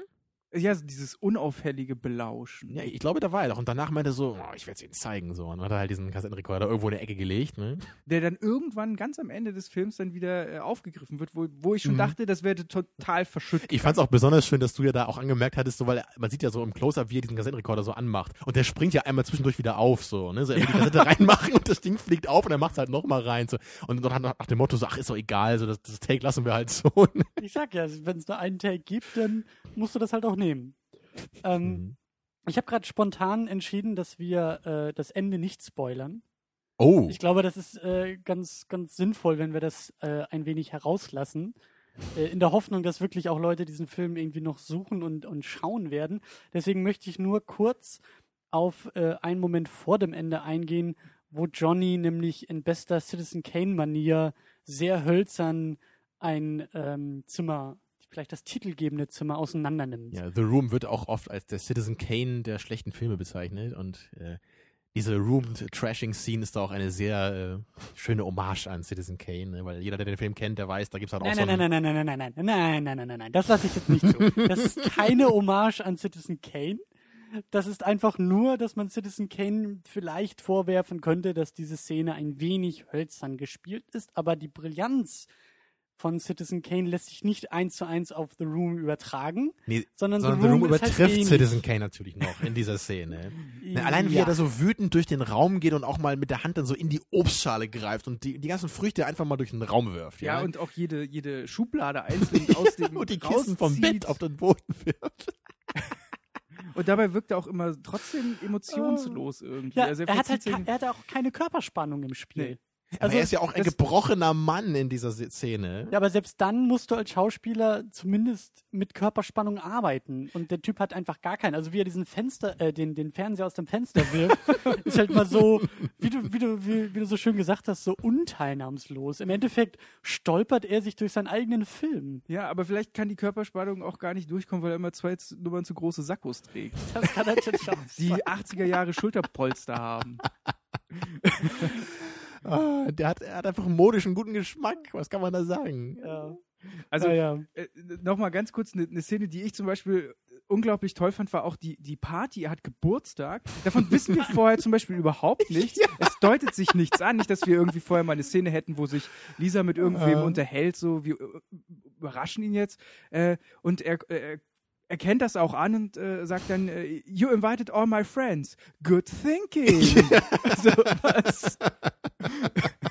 Das ist doch aus dem Leben gegriffen. Ja, genau. Ah, ja. Das ist What a beautiful party. Ja. Fast genauso gut wie mit dem äh, Psychologen Peter, der auch nicht weiter eigentlich äh, eingeführt wird. Das ist irgendwie ein Kumpel von, von Johnny und die unterhalten sich ab und an und in derselben Szene schwankt auch Johnny mit seinem Verhältnis zu diesem, also der Typ ist wirklich Psychologe und erst fragt er ihn so, du bist doch Psychologe, du musst mir doch jetzt helfen können und irgendwie eine Minute später wirft er ihm vor, ach du mit deinem Psychologengewäsch jetzt. Ja, genau. Und dann, dann wollen sie eigentlich Karten spielen und dann sagt er, nee, wir können jetzt nicht Karten spielen, weil Lisa kommt ja gleich. Mhm. Das ist auch so Ja, das ist, das ist Time Bomb, weißt du? Das Ja. ist so ein, so ein Skriptmittel. So schreibt man Drehbücher. ja. Da fängt man plötzlich mitten in der Szene aus dem Nichts. Ach, übrigens, wir müssen uns jetzt beeilen, weil gleich kommt Lisa. Genau Ja. das.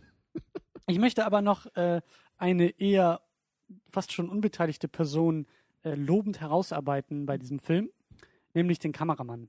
Oh. Wir sehen ihn nicht, aber ich bin der Meinung, dass der ähm, im Gegensatz zu den Schauspielern manchmal zumindest eine Grundvoraussetzung seines Handwerks erfüllt. Ein Kameramann ist dafür zuständig, dass wir die Figuren nicht nur hören, sondern eben auch sehen. Und das klappt meistens. Es gibt so ein paar Momente, da sind so die eigentlichen Hauptfiguren der Szene eher so abgeschnitten am Rand des Bildes. Also ich würde nicht sagen, dass das immer schafft, sie auch mittig einzufangen. Aber so der Großteil dieser Person befindet sich dann doch irgendwie im sichtbaren Bereich. Und das finde ich ist durchaus eine Leistung. Und die Bonusleistung ist, dass wir sogar manchmal Kameraschwenks haben in Panorama, Panoramaaufnahmen. Mhm. Manchmal bewegt sich auch die Kamera im Raum. Also es ist durchaus mehr, glaube ich, als vielleicht so die erste, so mein erster Film.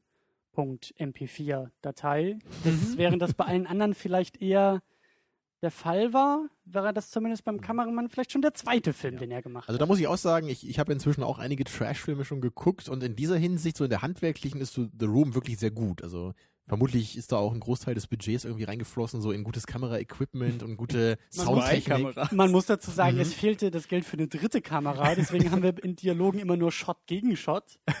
Also mal so eine totale, wo wir dann beide Figuren irgendwie gleichzeitig sehen, die gibt's dann auch nicht.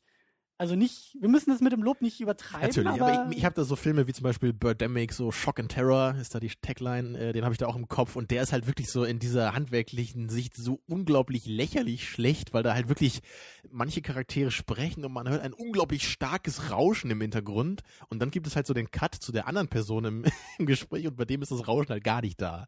Ja, also es, es wirft dann halt total raus dabei. Ne? Und also so ist es halt natürlich hier nicht. Ne? Da ist eher dann das, was gesagt wird, dann so ähm, das Großartige. Großartige. Ja, ich würde auch sagen, dass das Amateurhafte ist hier gar nicht das Handwerk, sondern wirklich äh, die Art und Weise, wie der Film geschrieben wird und wie naiv er sich erzählt. Also ich würde sagen, dass das Amateurhafte in der Person Tommy Wiseau äh, sich bündelt. Er hat es geschrieben, er inszeniert es und er spielt die Hauptrolle. Und all diese Aspekte sind sehr amateurhaft. Man kann sich darüber streiten, Amateur oder Genie. Ja, und da können wir eigentlich auch jetzt schon gleich mit einsteigen mit diesem Streitgespräch. Mhm. Ähm, vielleicht auch einhergehend erstmal mit der Frage, die du, Tamino, vielleicht äh, auf, aufwerfen wolltest. Was könnte man an dem Film eigentlich verbessern? Was sind so vielleicht die konkreten Kritikpunkte, die man ähm, an diesem Film anlegen kann? Äh, Also ich würde zuerst mal äh, eine neue Geschichte schreiben und das, was im Film passiert, als Subplot laufen lassen, weil ich Mhm. nicht finde, dass die Geschichte für einen Film rechtfertigt, gedreht zu werden. Weil wir diese Mhm. Geschichte mit Dreiergeschichten haben wir schon tausendfach verfilmt gesehen, schon tausendfach besser verfilmt gesehen.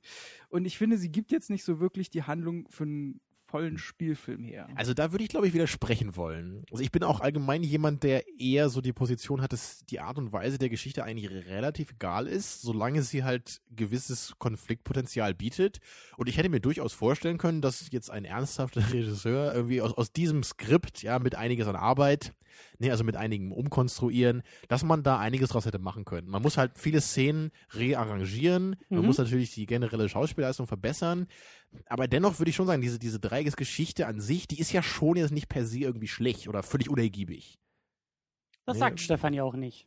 Er würde den Fokus nicht auf dieser Geschichte legen. Ja, und ja, habe ich das richtig verstanden? ja, also, Also vielleicht halt kann man da keinen Drei-Stunden-Film draus machen, aber für so 90 Minuten, zwei Stunden Film, denke ich schon, dass das geht. Es gibt bestimmt Beispiele von Filmen, die das auch machen und die gut funktionieren. Ja, aber das liegt dann eben auch daran, ist jetzt meine Vermutung, dass äh, das beißt sich ein bisschen mit dem, was du gerade gesagt hast. Das liegt dann auch eher daran, dass man tatsächlich dann auch ein viel besseres Drehbuch zur Verfügung hat. Das langt nicht nur so eine Szene mal umzuarrangieren, sondern da muss ein komplett neues Drehbuch geschrieben werden. Das ist halt, das, was gesagt wird, ist halt wirklich falsch und mies und schlecht. Wie es erzählt wird, also in, in Form der Szenenabfolge und was in den Szenen passiert, was wir auch schon gesagt haben, es wird immer nur erzählt und nicht gezeigt. Das ist halt auch ähm, ein Kriterium, was wir auch in anderen Filmen immer wieder irgendwie ähm, anlegen, meist kritisch, was dieser Film hier auch nicht erfüllt. Also würdest du sogar sagen, dass das Drehbuch doch das größere Übel ist als das Acting? ähm, also Oder ist es ein harter Kampf zwischen den beiden? Sowohl als auch. Ich würde sagen, dass, dass ähm, ich meine, ich glaube, das ist, ich glaube, man kann sich diesen, diesen Tag im Kalender anstreichen, denn ich werde jetzt etwas sagen, was ich nie sagen will und, auch, nie wieder sagen wieder werde. sagen. Ja, Für ja. das, was der Film ist, nämlich ein Trash-Film, ähm, es würde, glaube ich, auch ein besseres Drehbuch funktionieren, solange das Acting schlecht bleibt. Aber Aber der Film ist ja nicht als Trash-Film konzipiert. Oder zumindest kann man mit großer Wahrscheinlichkeit davon ausgehen, auch wenn man so Tommy Wiseau mal so ein Interview er ist sieht. nicht so konzipiert, aber er ist es.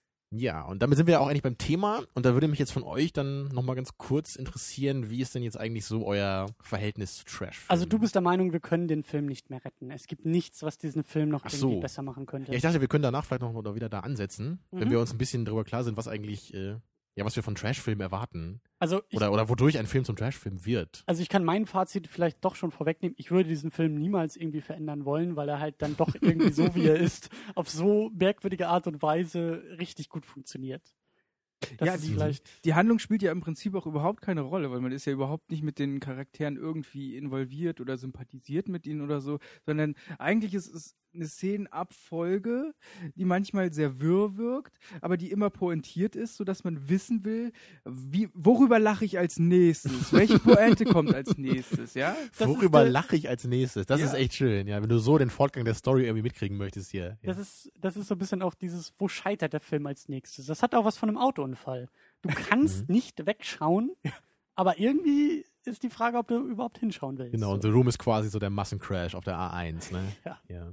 Aber Stefan, du- bist doch schon in gewisser Weise ein Trash-Fan, oder?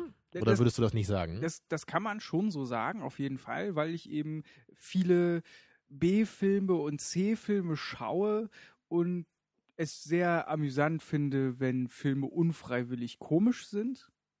Einfach, weil man darüber lachen kann. Und ist das hauptsächlich so in Bezug auf Horrorfilme oder nicht darauf beschränkt? Hauptsächlich im Bereich der Horrorfilme, weil da einfach in den 50er, 60er, 70er Jahre am meisten Exploitation-Streifen entstanden sind, weil man einfach billige Schauwerte hat. Man hat ein Monster, das sieht, ist vielleicht mit Pappmaché zusammengetackert, sieht total lächerlich aus und dann, dann muss man halt keine Geschichte mehr groß erzählen und ähm, da kommt das dann schon. Darf ich dazu eine Frage stellen? Liegt das denn auch daran, dass diese Filme vielleicht, weil sie in den 50er, 60ern gemacht sind, noch nicht ein so klares Regelwerk oder so eine klare Sprache hatten wie die Filme heutzutage? Also, dass es auch so, so ein historisches Ding einfach Also konnte ist? man es damals quasi nicht besser machen. Erstens, na gut, man konnte es auf jeden Fall besser machen. Es gibt ja mit äh, War of the Worlds aus den 50er Jahren sehr gute Science-Fiction-Filme, die auch heute, also die, die für damalige Verhältnisse bahnbrechende Ja, aber sind das denn nicht eher die Ausnahmen? Das sind, ja, weil, weil das liegt aber einfach an den Filmen, dass sie kein Massenmarkt waren, sondern dass sie immer so ein Nischenprodukt waren, das man ausschlachten kann. Mhm. Und mit billigen Horror kann man eben gut, ja, äh, Geld machen. Und das ist ja heute auch immer noch so. Ja. Also es gibt nicht besonders viele äh, Komödien, die ausgeschlachtet, obwohl vielleicht doch. Und naja, aber das Horrorgenre, das hatten wir ja auch, ähm, auch schon mal irgendwie angerissen in einer anderen Sendung, ist, ähm, ist ja auch günstig zu produzieren. Also, weil du ja auch mal so schön diese Beobachtung aufgemacht hast, das spielt ja alles irgendwie, es muss am selben Ort spielen. Du kannst nicht in einem Horrorfilm äh, 30 riesen Sets aufbauen und Location wechseln, sondern der ist ja konzeptionell schon eher in einem äh, begrenzten Rahmen, begrenzten Raum und dadurch halt eben meistens irgendwie auch günstig herzustellen. Genau. Und du kannst Mhm. halt irrwitzige Geschichten erzählen. Also ich habe äh, vor kurzem den Film Grabbers gesehen, ein, ein irischer Film mit einem Tentakelmonster, das äh, die Insel befällt und äh, da ist die Prämisse eben, dass die Leute die ganze Zeit betrunken bleiben müssen, damit sie das Monster nicht angreift.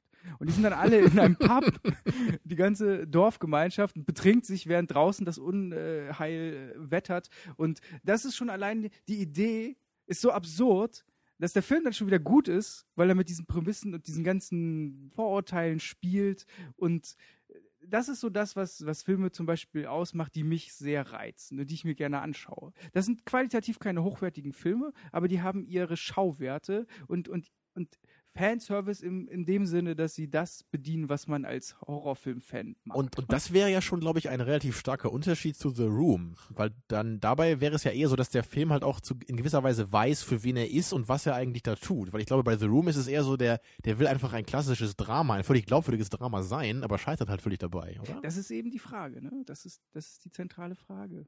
Ob es das wirklich ist. Oder ob, ob Tommy Wiseau einfach ein völlig brillanter Mensch ist, der, der den großen Masterplan hat. Und Hm. genau das ist entscheidend für, ich habe nicht viel Ahnung von Trash, aber das ist für mich entscheidend für, für guten Trash sozusagen, für Trash, der auch funktioniert. Wenn diese Frage tatsächlich im Raum steht, wenn du wirklich nicht, nicht eindeutig klären kannst, ist das gewollt oder ist das gescheitert? Weil wir hatten ja Mhm. auch vor ein paar Wochen und Monaten The FP geguckt, ein Trash-Film mit Ansage sozusagen, Genau, ja. der immer wieder klar gezeigt hat, ich weiß, was ich hier tue und ich weiß, das ist in Anführungszeichen schlecht und ich, also, und dann war es auch wieder kein richtiges Scheitern und das hat ihn für uns ja auch ziemlich langweilig Genau. gemacht. Bei dem Birdemic Shock and Terror, da gibt's jetzt auch gerade ein neues Sequel, ne, Birdemic 2, und der ist halt im Grunde genauso gemacht wie der erste, weil einfach die Macher jetzt halt wissen, dass, ne, der ist gut angekommen, sie versuchen jetzt noch so ein Ding zu machen, was halt dadurch völlig in die Hose geht, ne, weil man halt immer weiß, die wissen, wie schlecht das ist, was sie da gerade tun.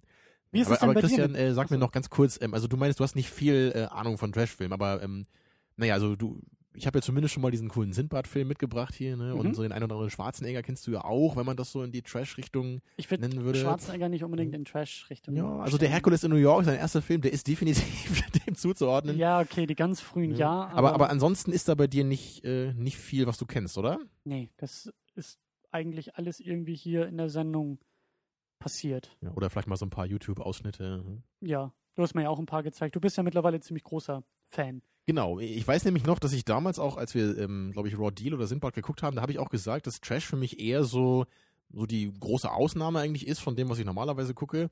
Also gewisserweise stimmt das auch noch. Ähm, ich muss aber sagen, inzwischen kriegt dieses Genre für mich immer mehr Reiz. Und das hat eigentlich äh, einen recht interessanten Grund, der mir selber mal irgendwie aufgefallen ist vor ein paar Wochen. Es liegt nämlich daran, dass äh, viele der Filme, die ernst gemeint sind, die ich heutzutage sehe, einfach meinen Ansprüchen nicht mehr genügen. Und das führt im Grunde dazu, dass ich dann lieber einen Film auch wirklich konsequent von vornherein auf, auf jeder Linie scheitern sehen will, als immer so diese Prometheus-Dinger zu haben, die halt irgendwie auf der einen Ebene schon ganz okay sind und dann hier wieder Probleme haben, so weißt du, nichts Halbes und nichts Ganzes sind. Und deswegen bin ich inzwischen eher so in dieser Schiene, so ich, ich will eigentlich erstmal das Schlechteste sehen, was es überhaupt gibt. Mhm. Ne, Also wenn Hollywood, wenn du mir schon keine guten Filme mehr präsentieren kannst, dann gib mir das Schlechteste. War jetzt etwas äh, pointiert gesagt, ne? aber so tendenziell komme ich langsam so ein bisschen in diese Schiene. Mhm. Also du willst auch so ein bisschen diesen Bodensatz äh, des Filmes, des, des Mediums quasi mal abgrasen und Genau, also in letzter Zeit bin ich da echt, nach unten auch da bin ich echt einige Filme mal durchgegangen, Mhm. auch so Troll 2 und so ganz abgefahrene Kandidaten, die halt echt so als harte Anwärter auf den schlechtesten Film aller Zeiten irgendwie dann durchgehen. Naja, na klar, viele von diesen richtig Low-Budget-Dingern sind natürlich auch schwer zu bekommen irgendwie, ne, weil wo kann man sowas gucken? Das ist ja meist noch nicht so richtig veröffentlicht. Mhm. Aber ich bin auf jeden Fall immer so auf der Suche jetzt. Aber das wirft dann ja eben auch äh, in bester Fortführung eurer Diskussion zu Star Trek ähm, die Frage auf, wie können wir überhaupt Filme bewerten? Mhm. Was ist überhaupt, die Frage ist ja immer kompliziert, äh, gerade auch in der Philosophie, was ist das Gute, was ist ein guter Film? Aber ich finde die allgemeinere Frage, ähm, wie wir objektiv oder subjektiv Filme werten. Sind wir überhaupt in der Lage, können wir Filme überhaupt objektive Kriterien unterstellen? Können wir überhaupt sagen, können wir uns darauf einigen, auch in Diskussionen, welche Filme gut sind und welche Filme schlecht sind? Ja. Oder zumindest irgendwas, was man als quasi objektiv äh, benennen kann. Ne? Weil völlig objektiv, objektiv geht es natürlich nicht, das wird ja wohl auch jeder so anerkennen. Ne? Aber dass man halt zumindest nicht nur sagen muss, das gefällt mir, weil mir das gefällt, ne? sondern dass man irgendwie auch ein bisschen begründen kann, warum und so auch in, auch in Hinsicht auf das ganze Medium Film, so im Vergleich zu anderen Filmen, gibt es da so Kriterien, die eigentlich immer wieder auftauchen. Ne? Und ich bin schon der Meinung, dass das geht. Ich bin schon der Meinung, dass man, dass man ähm, objektive Aussagen über Filme treffen kann, die natürlich auch immer äh, subjektiv begründet oder ne, aber also gänzlich objektiv geht's nicht. Es schwingt immer ein, eine gewisse Form von Subjektivität ähm, mit.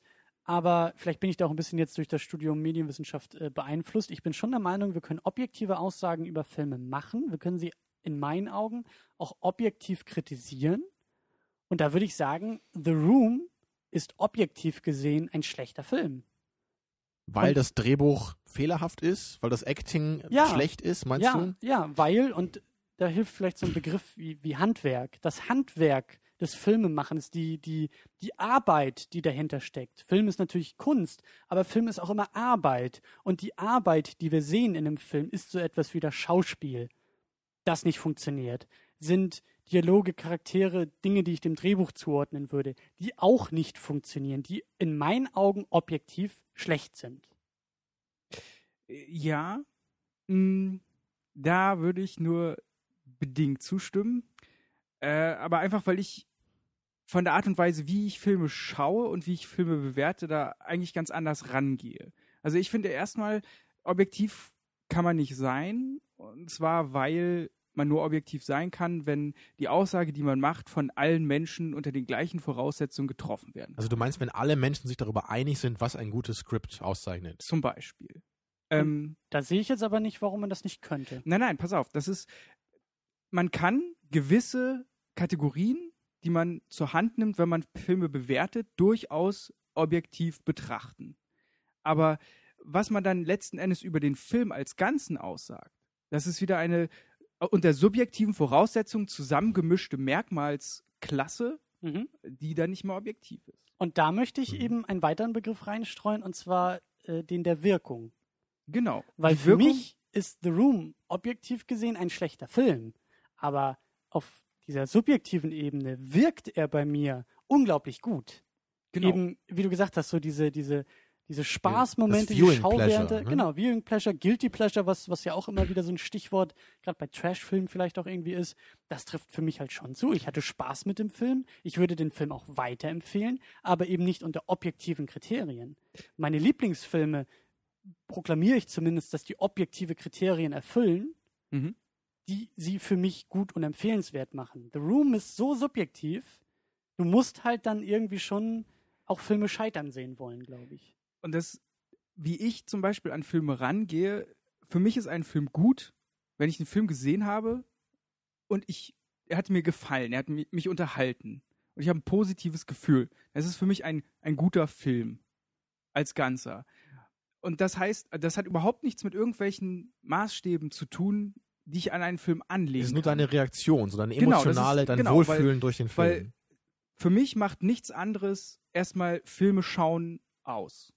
Ich möchte unterhalten werden und ich möchte nach dem Film ein gutes Gefühl haben. Und äh, da ist für mich das völlig zweitrangig, ob der Film jetzt ein gutes Drehbuch hatte, ob der Film guten Schnitt hatte, gute Musik hatte oder so. Das sind alles Sachen, die kann man vernachlässigen, wenn der Film bestimmte Qualitäten hat, die diese Mhm. überstrahlen. Und dann ist das für mich zum Beispiel ein guter Film oder ein schlechter Film. Das, das Interessante dabei ist halt eben, es geht halt hier um Geschmack.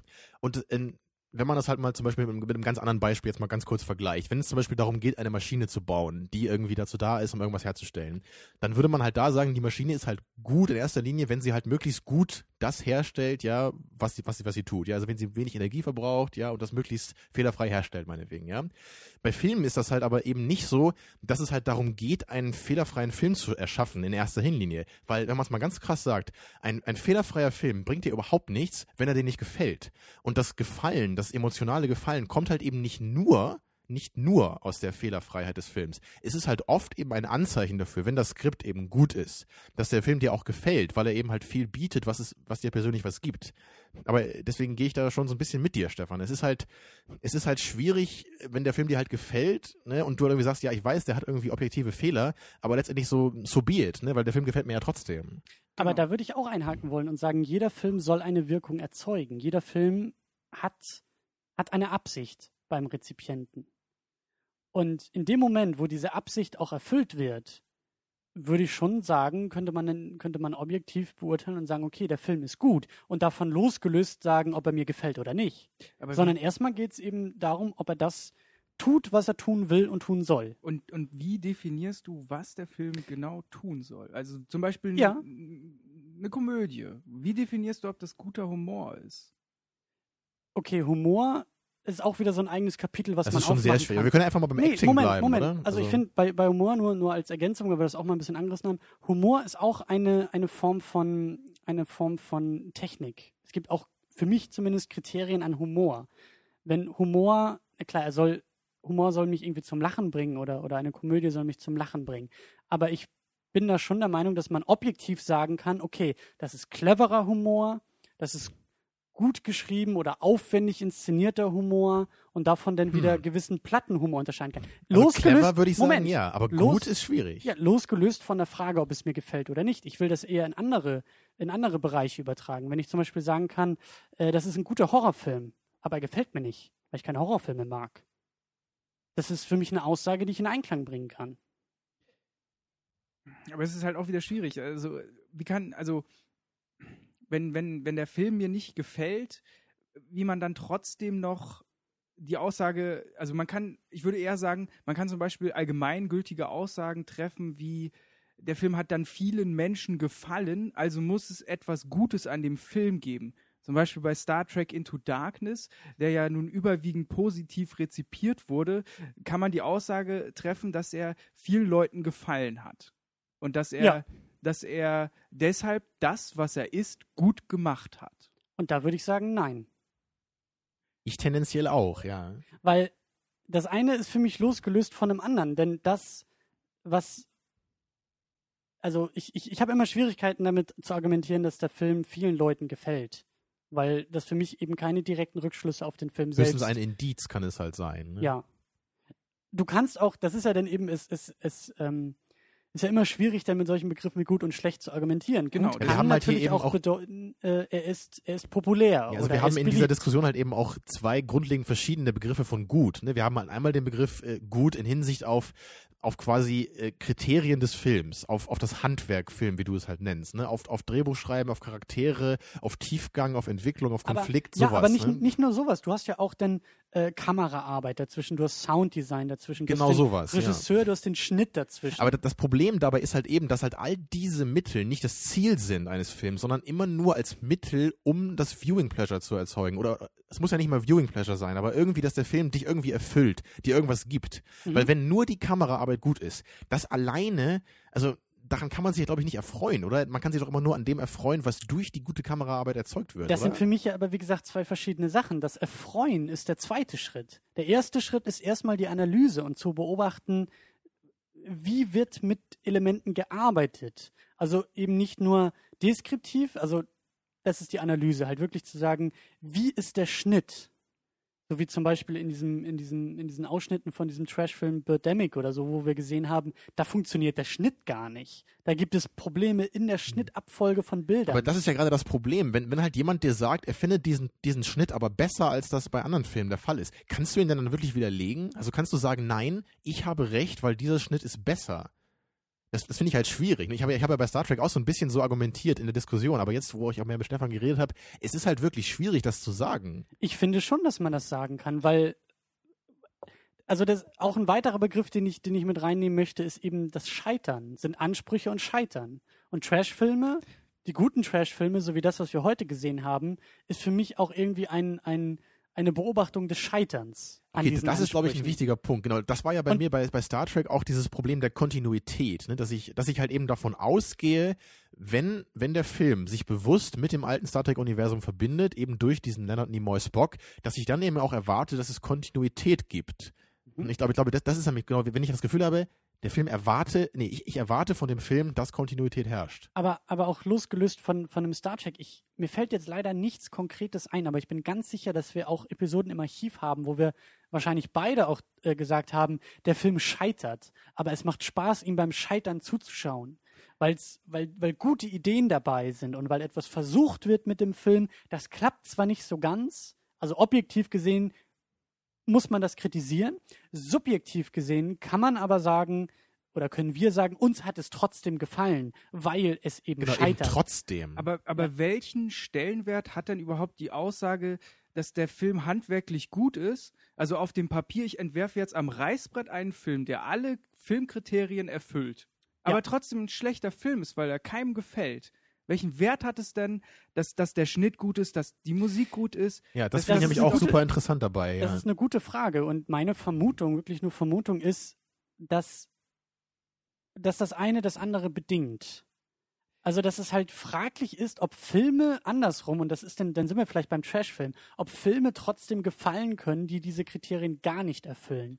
Also ich würde halt sagen, dass wenn sie erfüllt sind, oder je, je weiter sie erfüllt sind, desto wahrscheinlicher ist es, dass einem der Film gefällt, weil die weiteren subjektiven Eindrücke, wie einem der Film gefällt, sich danach richten. So. Genau, die resultieren irgendwie daraus.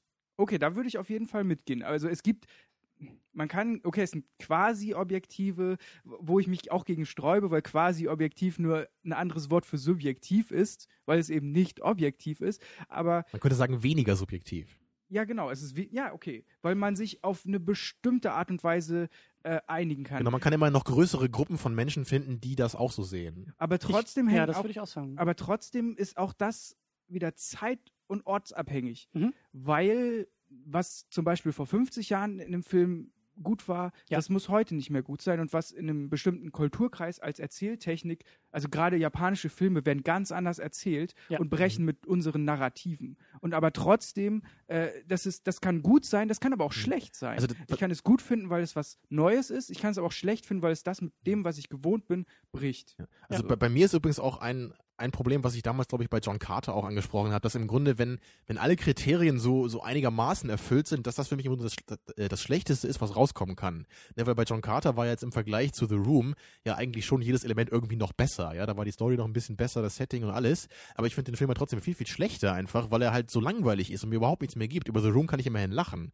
Und deswegen es ist halt echt interessant. Man, man, könnte sich halt jedes Kriterium, so meinetwegen das Acting, immer auf so einer Skala vorstellen, die aber im Grunde nicht linear verläuft, sondern so in der Mitte hängt diese Skala im Grunde durch. Wenn es halt so mittelmäßig ist, ist es im Grunde am schlimmsten das ist ja eben auch der Punkt. Es ist ja eben keine Mathematik. Es gibt keine Formeln. Es gibt auch keine, mhm. keine Zahlenskalen, die wir anlegen können und sagen können, das Acting ist 10 von 10 Punkten und die Kameraarbeit ist 5 von 10 Punkten und nachher kommt ein mhm. Durchschnittswert von 7,5 Punkten raus und genau das ist der Film. So ist es ja auch nicht. Es also gibt immer noch diese, diese, diesen unbekannten Faktor, was, was du, Stefan, gerade eben auch so angedeutet hast. Selbst wenn die Kriterien erfüllt sind, da muss noch diese Movie-Making-Magic passieren. Und das kann auch sehr subjektiv sein.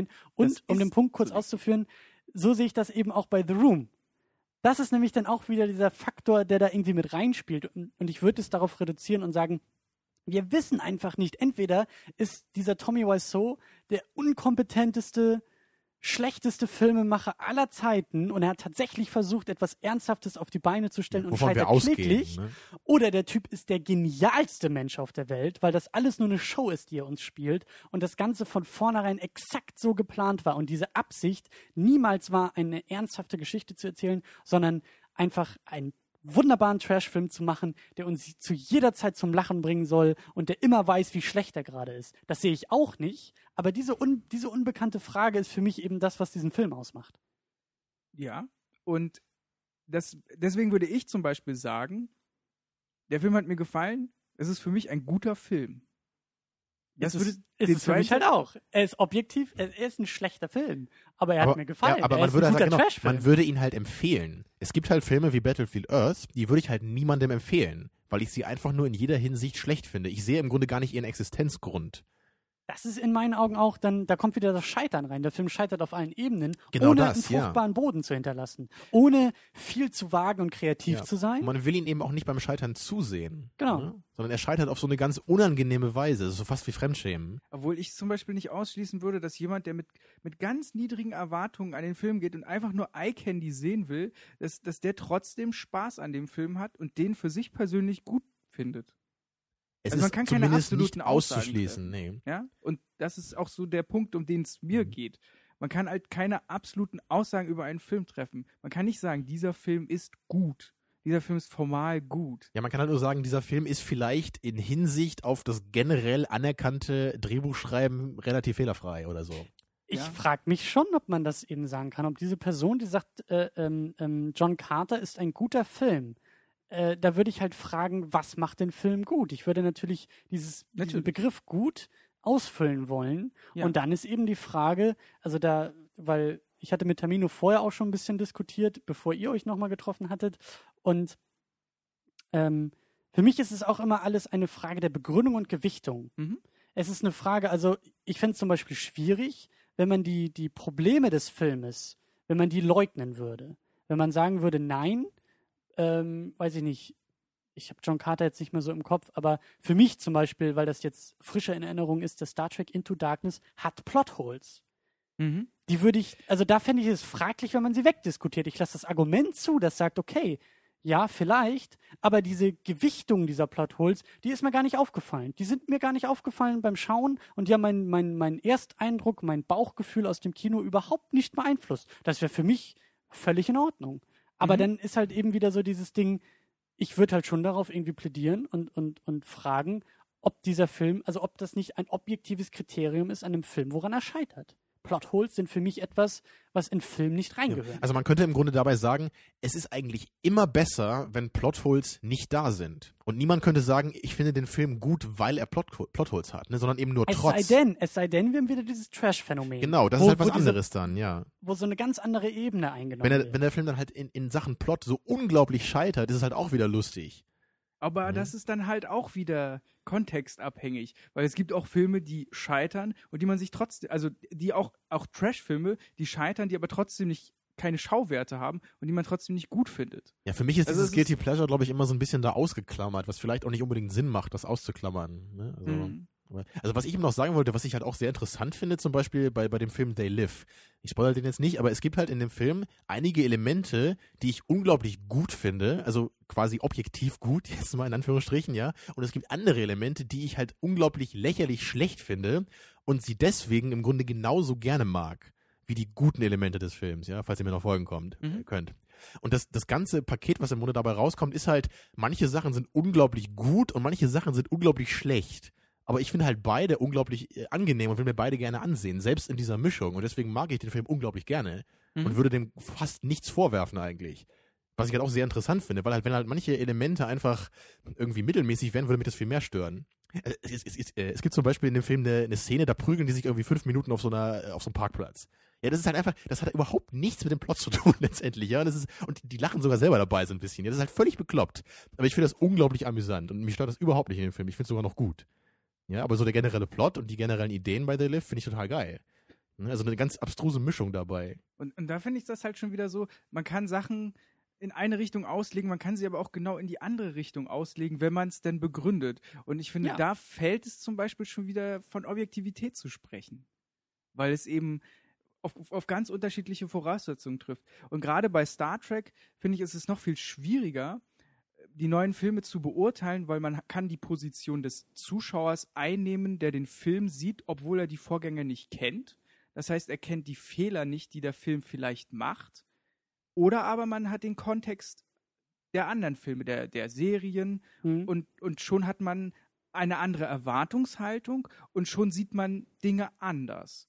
Und da finde ich es eben schwierig, sich auf irgendeine Formel, auf irgendeine Objektivierung der Aussagen zu einigen, was dann, was ist denn richtig? Also wie geht man richtig an den Film ran? Ja, das ist schwierig. Also, also in Sachen Star Trek habe ich halt echt ein bisschen Probleme, wahrscheinlich, weil ich da eben auch so emotional involviert bin, nicht so wie du. Ne? Jetzt nochmal, um das abzuschließen, so ein bisschen. Also ein Film wie Melancholia, den habe ich auch schon öfter erwähnt. Ich, ich hasse diesen Film wirklich wie kaum einen anderen Film, ja. Aber ich würde den trotzdem Leuten empfehlen, weil ich meine, der macht in gewisser Hinsicht etwas, was gut ist oder was für Leute funktionieren kann. Aber Mhm. bei diesem, bei diesem Star Trek-Film ist es halt irgendwie so, für mich ist, ma- macht er quasi formal einen Fehler, weil er sich eben einerseits mit diesem Spock-Plot an die alten Filme anschließt und ich dadurch davon ausgehe, dass der Film bestmöglich versucht, die Kontinuität des Star Trek-Universums zu wahren. Aber Ja, und dann halt eben diesen neuen Ansatz macht, den ich halt völlig unglaubwürdig finde. Und Das das, ist ist, halt- halt was, was ich als objektiv schlecht empfinde. Das ist jetzt schon wieder ein bisschen zu viel Inside-Baseball für meinen Geschmack. Das ist jetzt wieder ein bisschen zu sehr in eurer Diskussion, weil die Frage, ob jetzt nun Spock da was, der alte Spock was zu suchen hat oder nicht, in den Film äh, ist jetzt gar nicht so, finde ich, so relevant für die Für Frage, mich ob ist der es, Film gut für mich ist ist es nicht. der Kern dieser Diskussion, warum ich es einfach nicht akzeptiere, wenn jemand den Film mag. so, also. Aber du, du ja. gerade nochmal den Punkt, äh, Filme empfehlen. Also du würdest Melancholia Leuten empfehlen. Aber du würdest Star Trek Into Darkness nicht Leuten Genau empfehlen. das, ja. Ich Aber- würde den aber- niemals jemandem empfehlen. Aber es gibt doch sehr viele Leute, die den gut finden. Also hat es doch Wert, den weiter zu empfehlen, weil es ja wirklich Leute gibt, die ihn mögen. also wenn ich das mal ganz krass formulieren möchte, dann würde ich sagen, äh, die mögen den Film nur, weil sie nicht verstehen, wie respektlos er mit Star Trek umgeht. Und genau das ist ja ne? eben der Punkt, an den ich einhaken wollte, weil man auch eine, äh, so wie ich das vielleicht eher mache, auch eher losgelöst von dieser ganzen Star Trek-Debatte, objektive Kriterien, die nichts mit Star Trek zu tun haben und nichts mit Serien und Filmen dieser Reihe oder ob es nicht dazu gehört oder doch dazu gehört, sondern du kannst dich davon komplett loslösen und in meinen Augen ein eher allgemeineres Regelwerk anwenden und sagen, der Film strotzt nur so vor Plotholes und der Film schafft es nicht, seine eigenen Probleme, die er in der Story aufwirft, zumindest anzusprechen und aufzugreifen und lässt so viele Probleme damit übrig, gerade in Sachen Story und in Sachen Plotholes, dass man schon in diesen Elementen sagen kann, der Film ist zumindest problematisch. Hm. Das hat nichts mehr mit, mit Star Trek oder nicht, oder ist das jetzt noch unser Kirk oder ist das der Kirk, den wir kennen und lieben oder so. Das kann man alles davon abziehen, weil das ist, und da bin ich vielleicht doch in dieser, in dieser, äh, in diesem Lager und sage, das ist ein, ein, ein objektives Regelwerk, dass ich so auf diesen Film stülpe und so auch auf andere Filme stülpe und so auch auf Dark Knight Rises stülpe und sage, der Film hat seine Probleme und seine Logiklöcher, unabhängig davon, ob er mir gefällt oder nicht. Aber die kann ich nicht weg, die kann ich nicht wegdiskutieren. Ja, aber dennoch könnte man den Film empfehlen, wenn man die eben nicht so stark gewichtet. Natürlich, ich, ich bin auch der Meinung, dass ich Star Trek empfehlen kann. Also gerade Leute, die mit alten Star Treks nichts zu tun haben und sich auf neue Science-Fiction, Popcorn-Science-Fiction einlassen wollen, gerne. Wenn es ein Reboot wäre, würde ich das tun. Da es das nicht ist, tue ich es nicht. Aber ich habe ein bisschen ein Problem damit, dass wir uns zu sehr wieder mit Star Trek auseinandersetzen und Nur- eigentlich nur- heute. Nur Ja. ein ganz Ja, du, kleiner du Punkt hast das letzte Wort in der Ähm, Debatte. Du hast ja selber angesprochen, dass du zum Beispiel müde bist, den, den Willen zu sehen, der eingesperrt ist und trotzdem den Masterplan. Aber damit machst du den Film doch wieder abhängig von allen anderen Filmen, die genau diese, dieses Phänomen zeigen.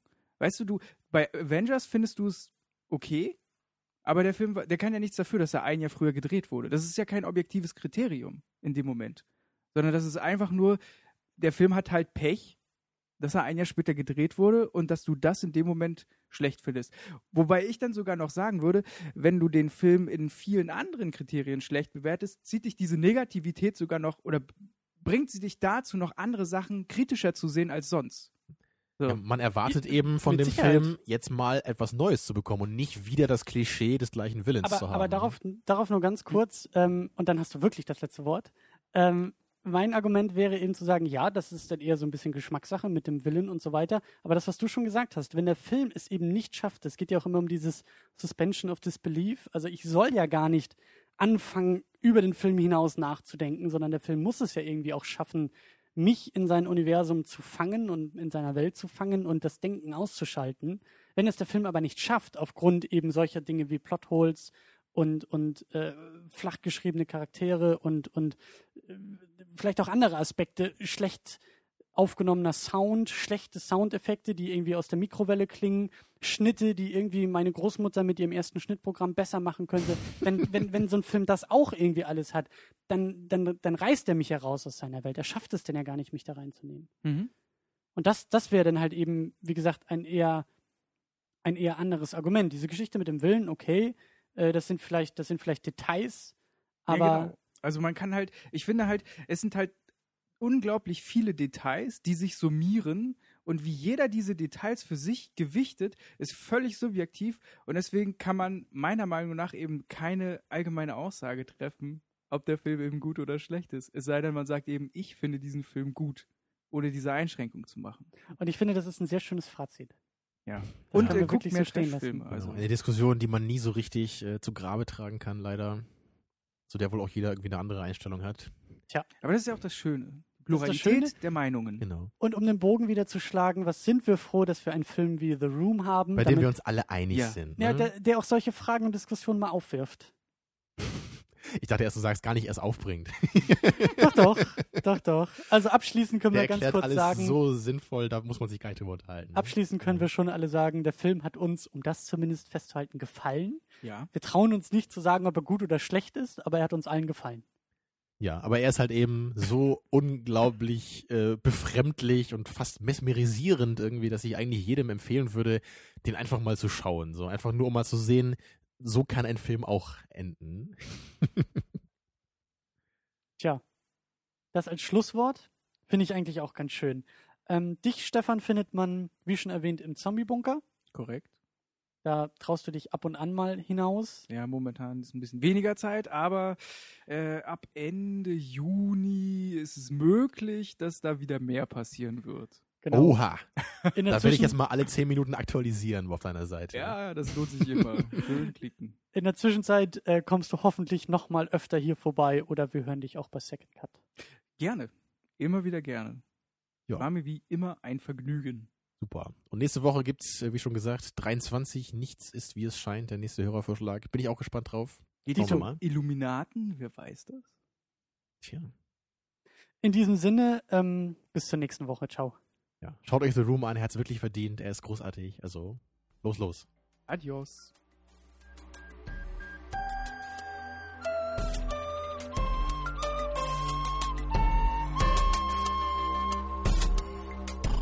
Second unit. Second unit.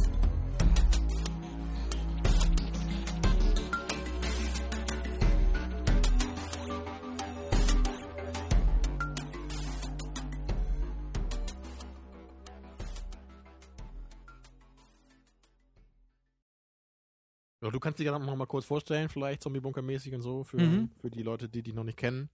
Genau, ich mache Ja. dann die Begrüßung ganz am Anfang, dann sage ich erstmal Hallo Christian und dann sage ich Hallo Zombie-Bunker und der darf dann ein bisschen Und mehr ich reden. übernehme dann nach der Begrüßung. Genau, und du musst dich ja, glaube ich, nicht unbedingt vorstellen, deswegen. Hä? Also, ich meine, du musst dich nicht so aus umfassend vorstellen, wie das äh, Zombie-Bunker Ach so, machen muss. Deswegen wollte ich erst Hallo zu dir sagen. Okay. Second Unit und Second Cut. Soll ich jetzt bald anfangen oder, äh, oder bist du noch nicht fertig? Ich weiß ja nicht. Mach ich das mal. Denk dran, es wird keine Musik eingespielt.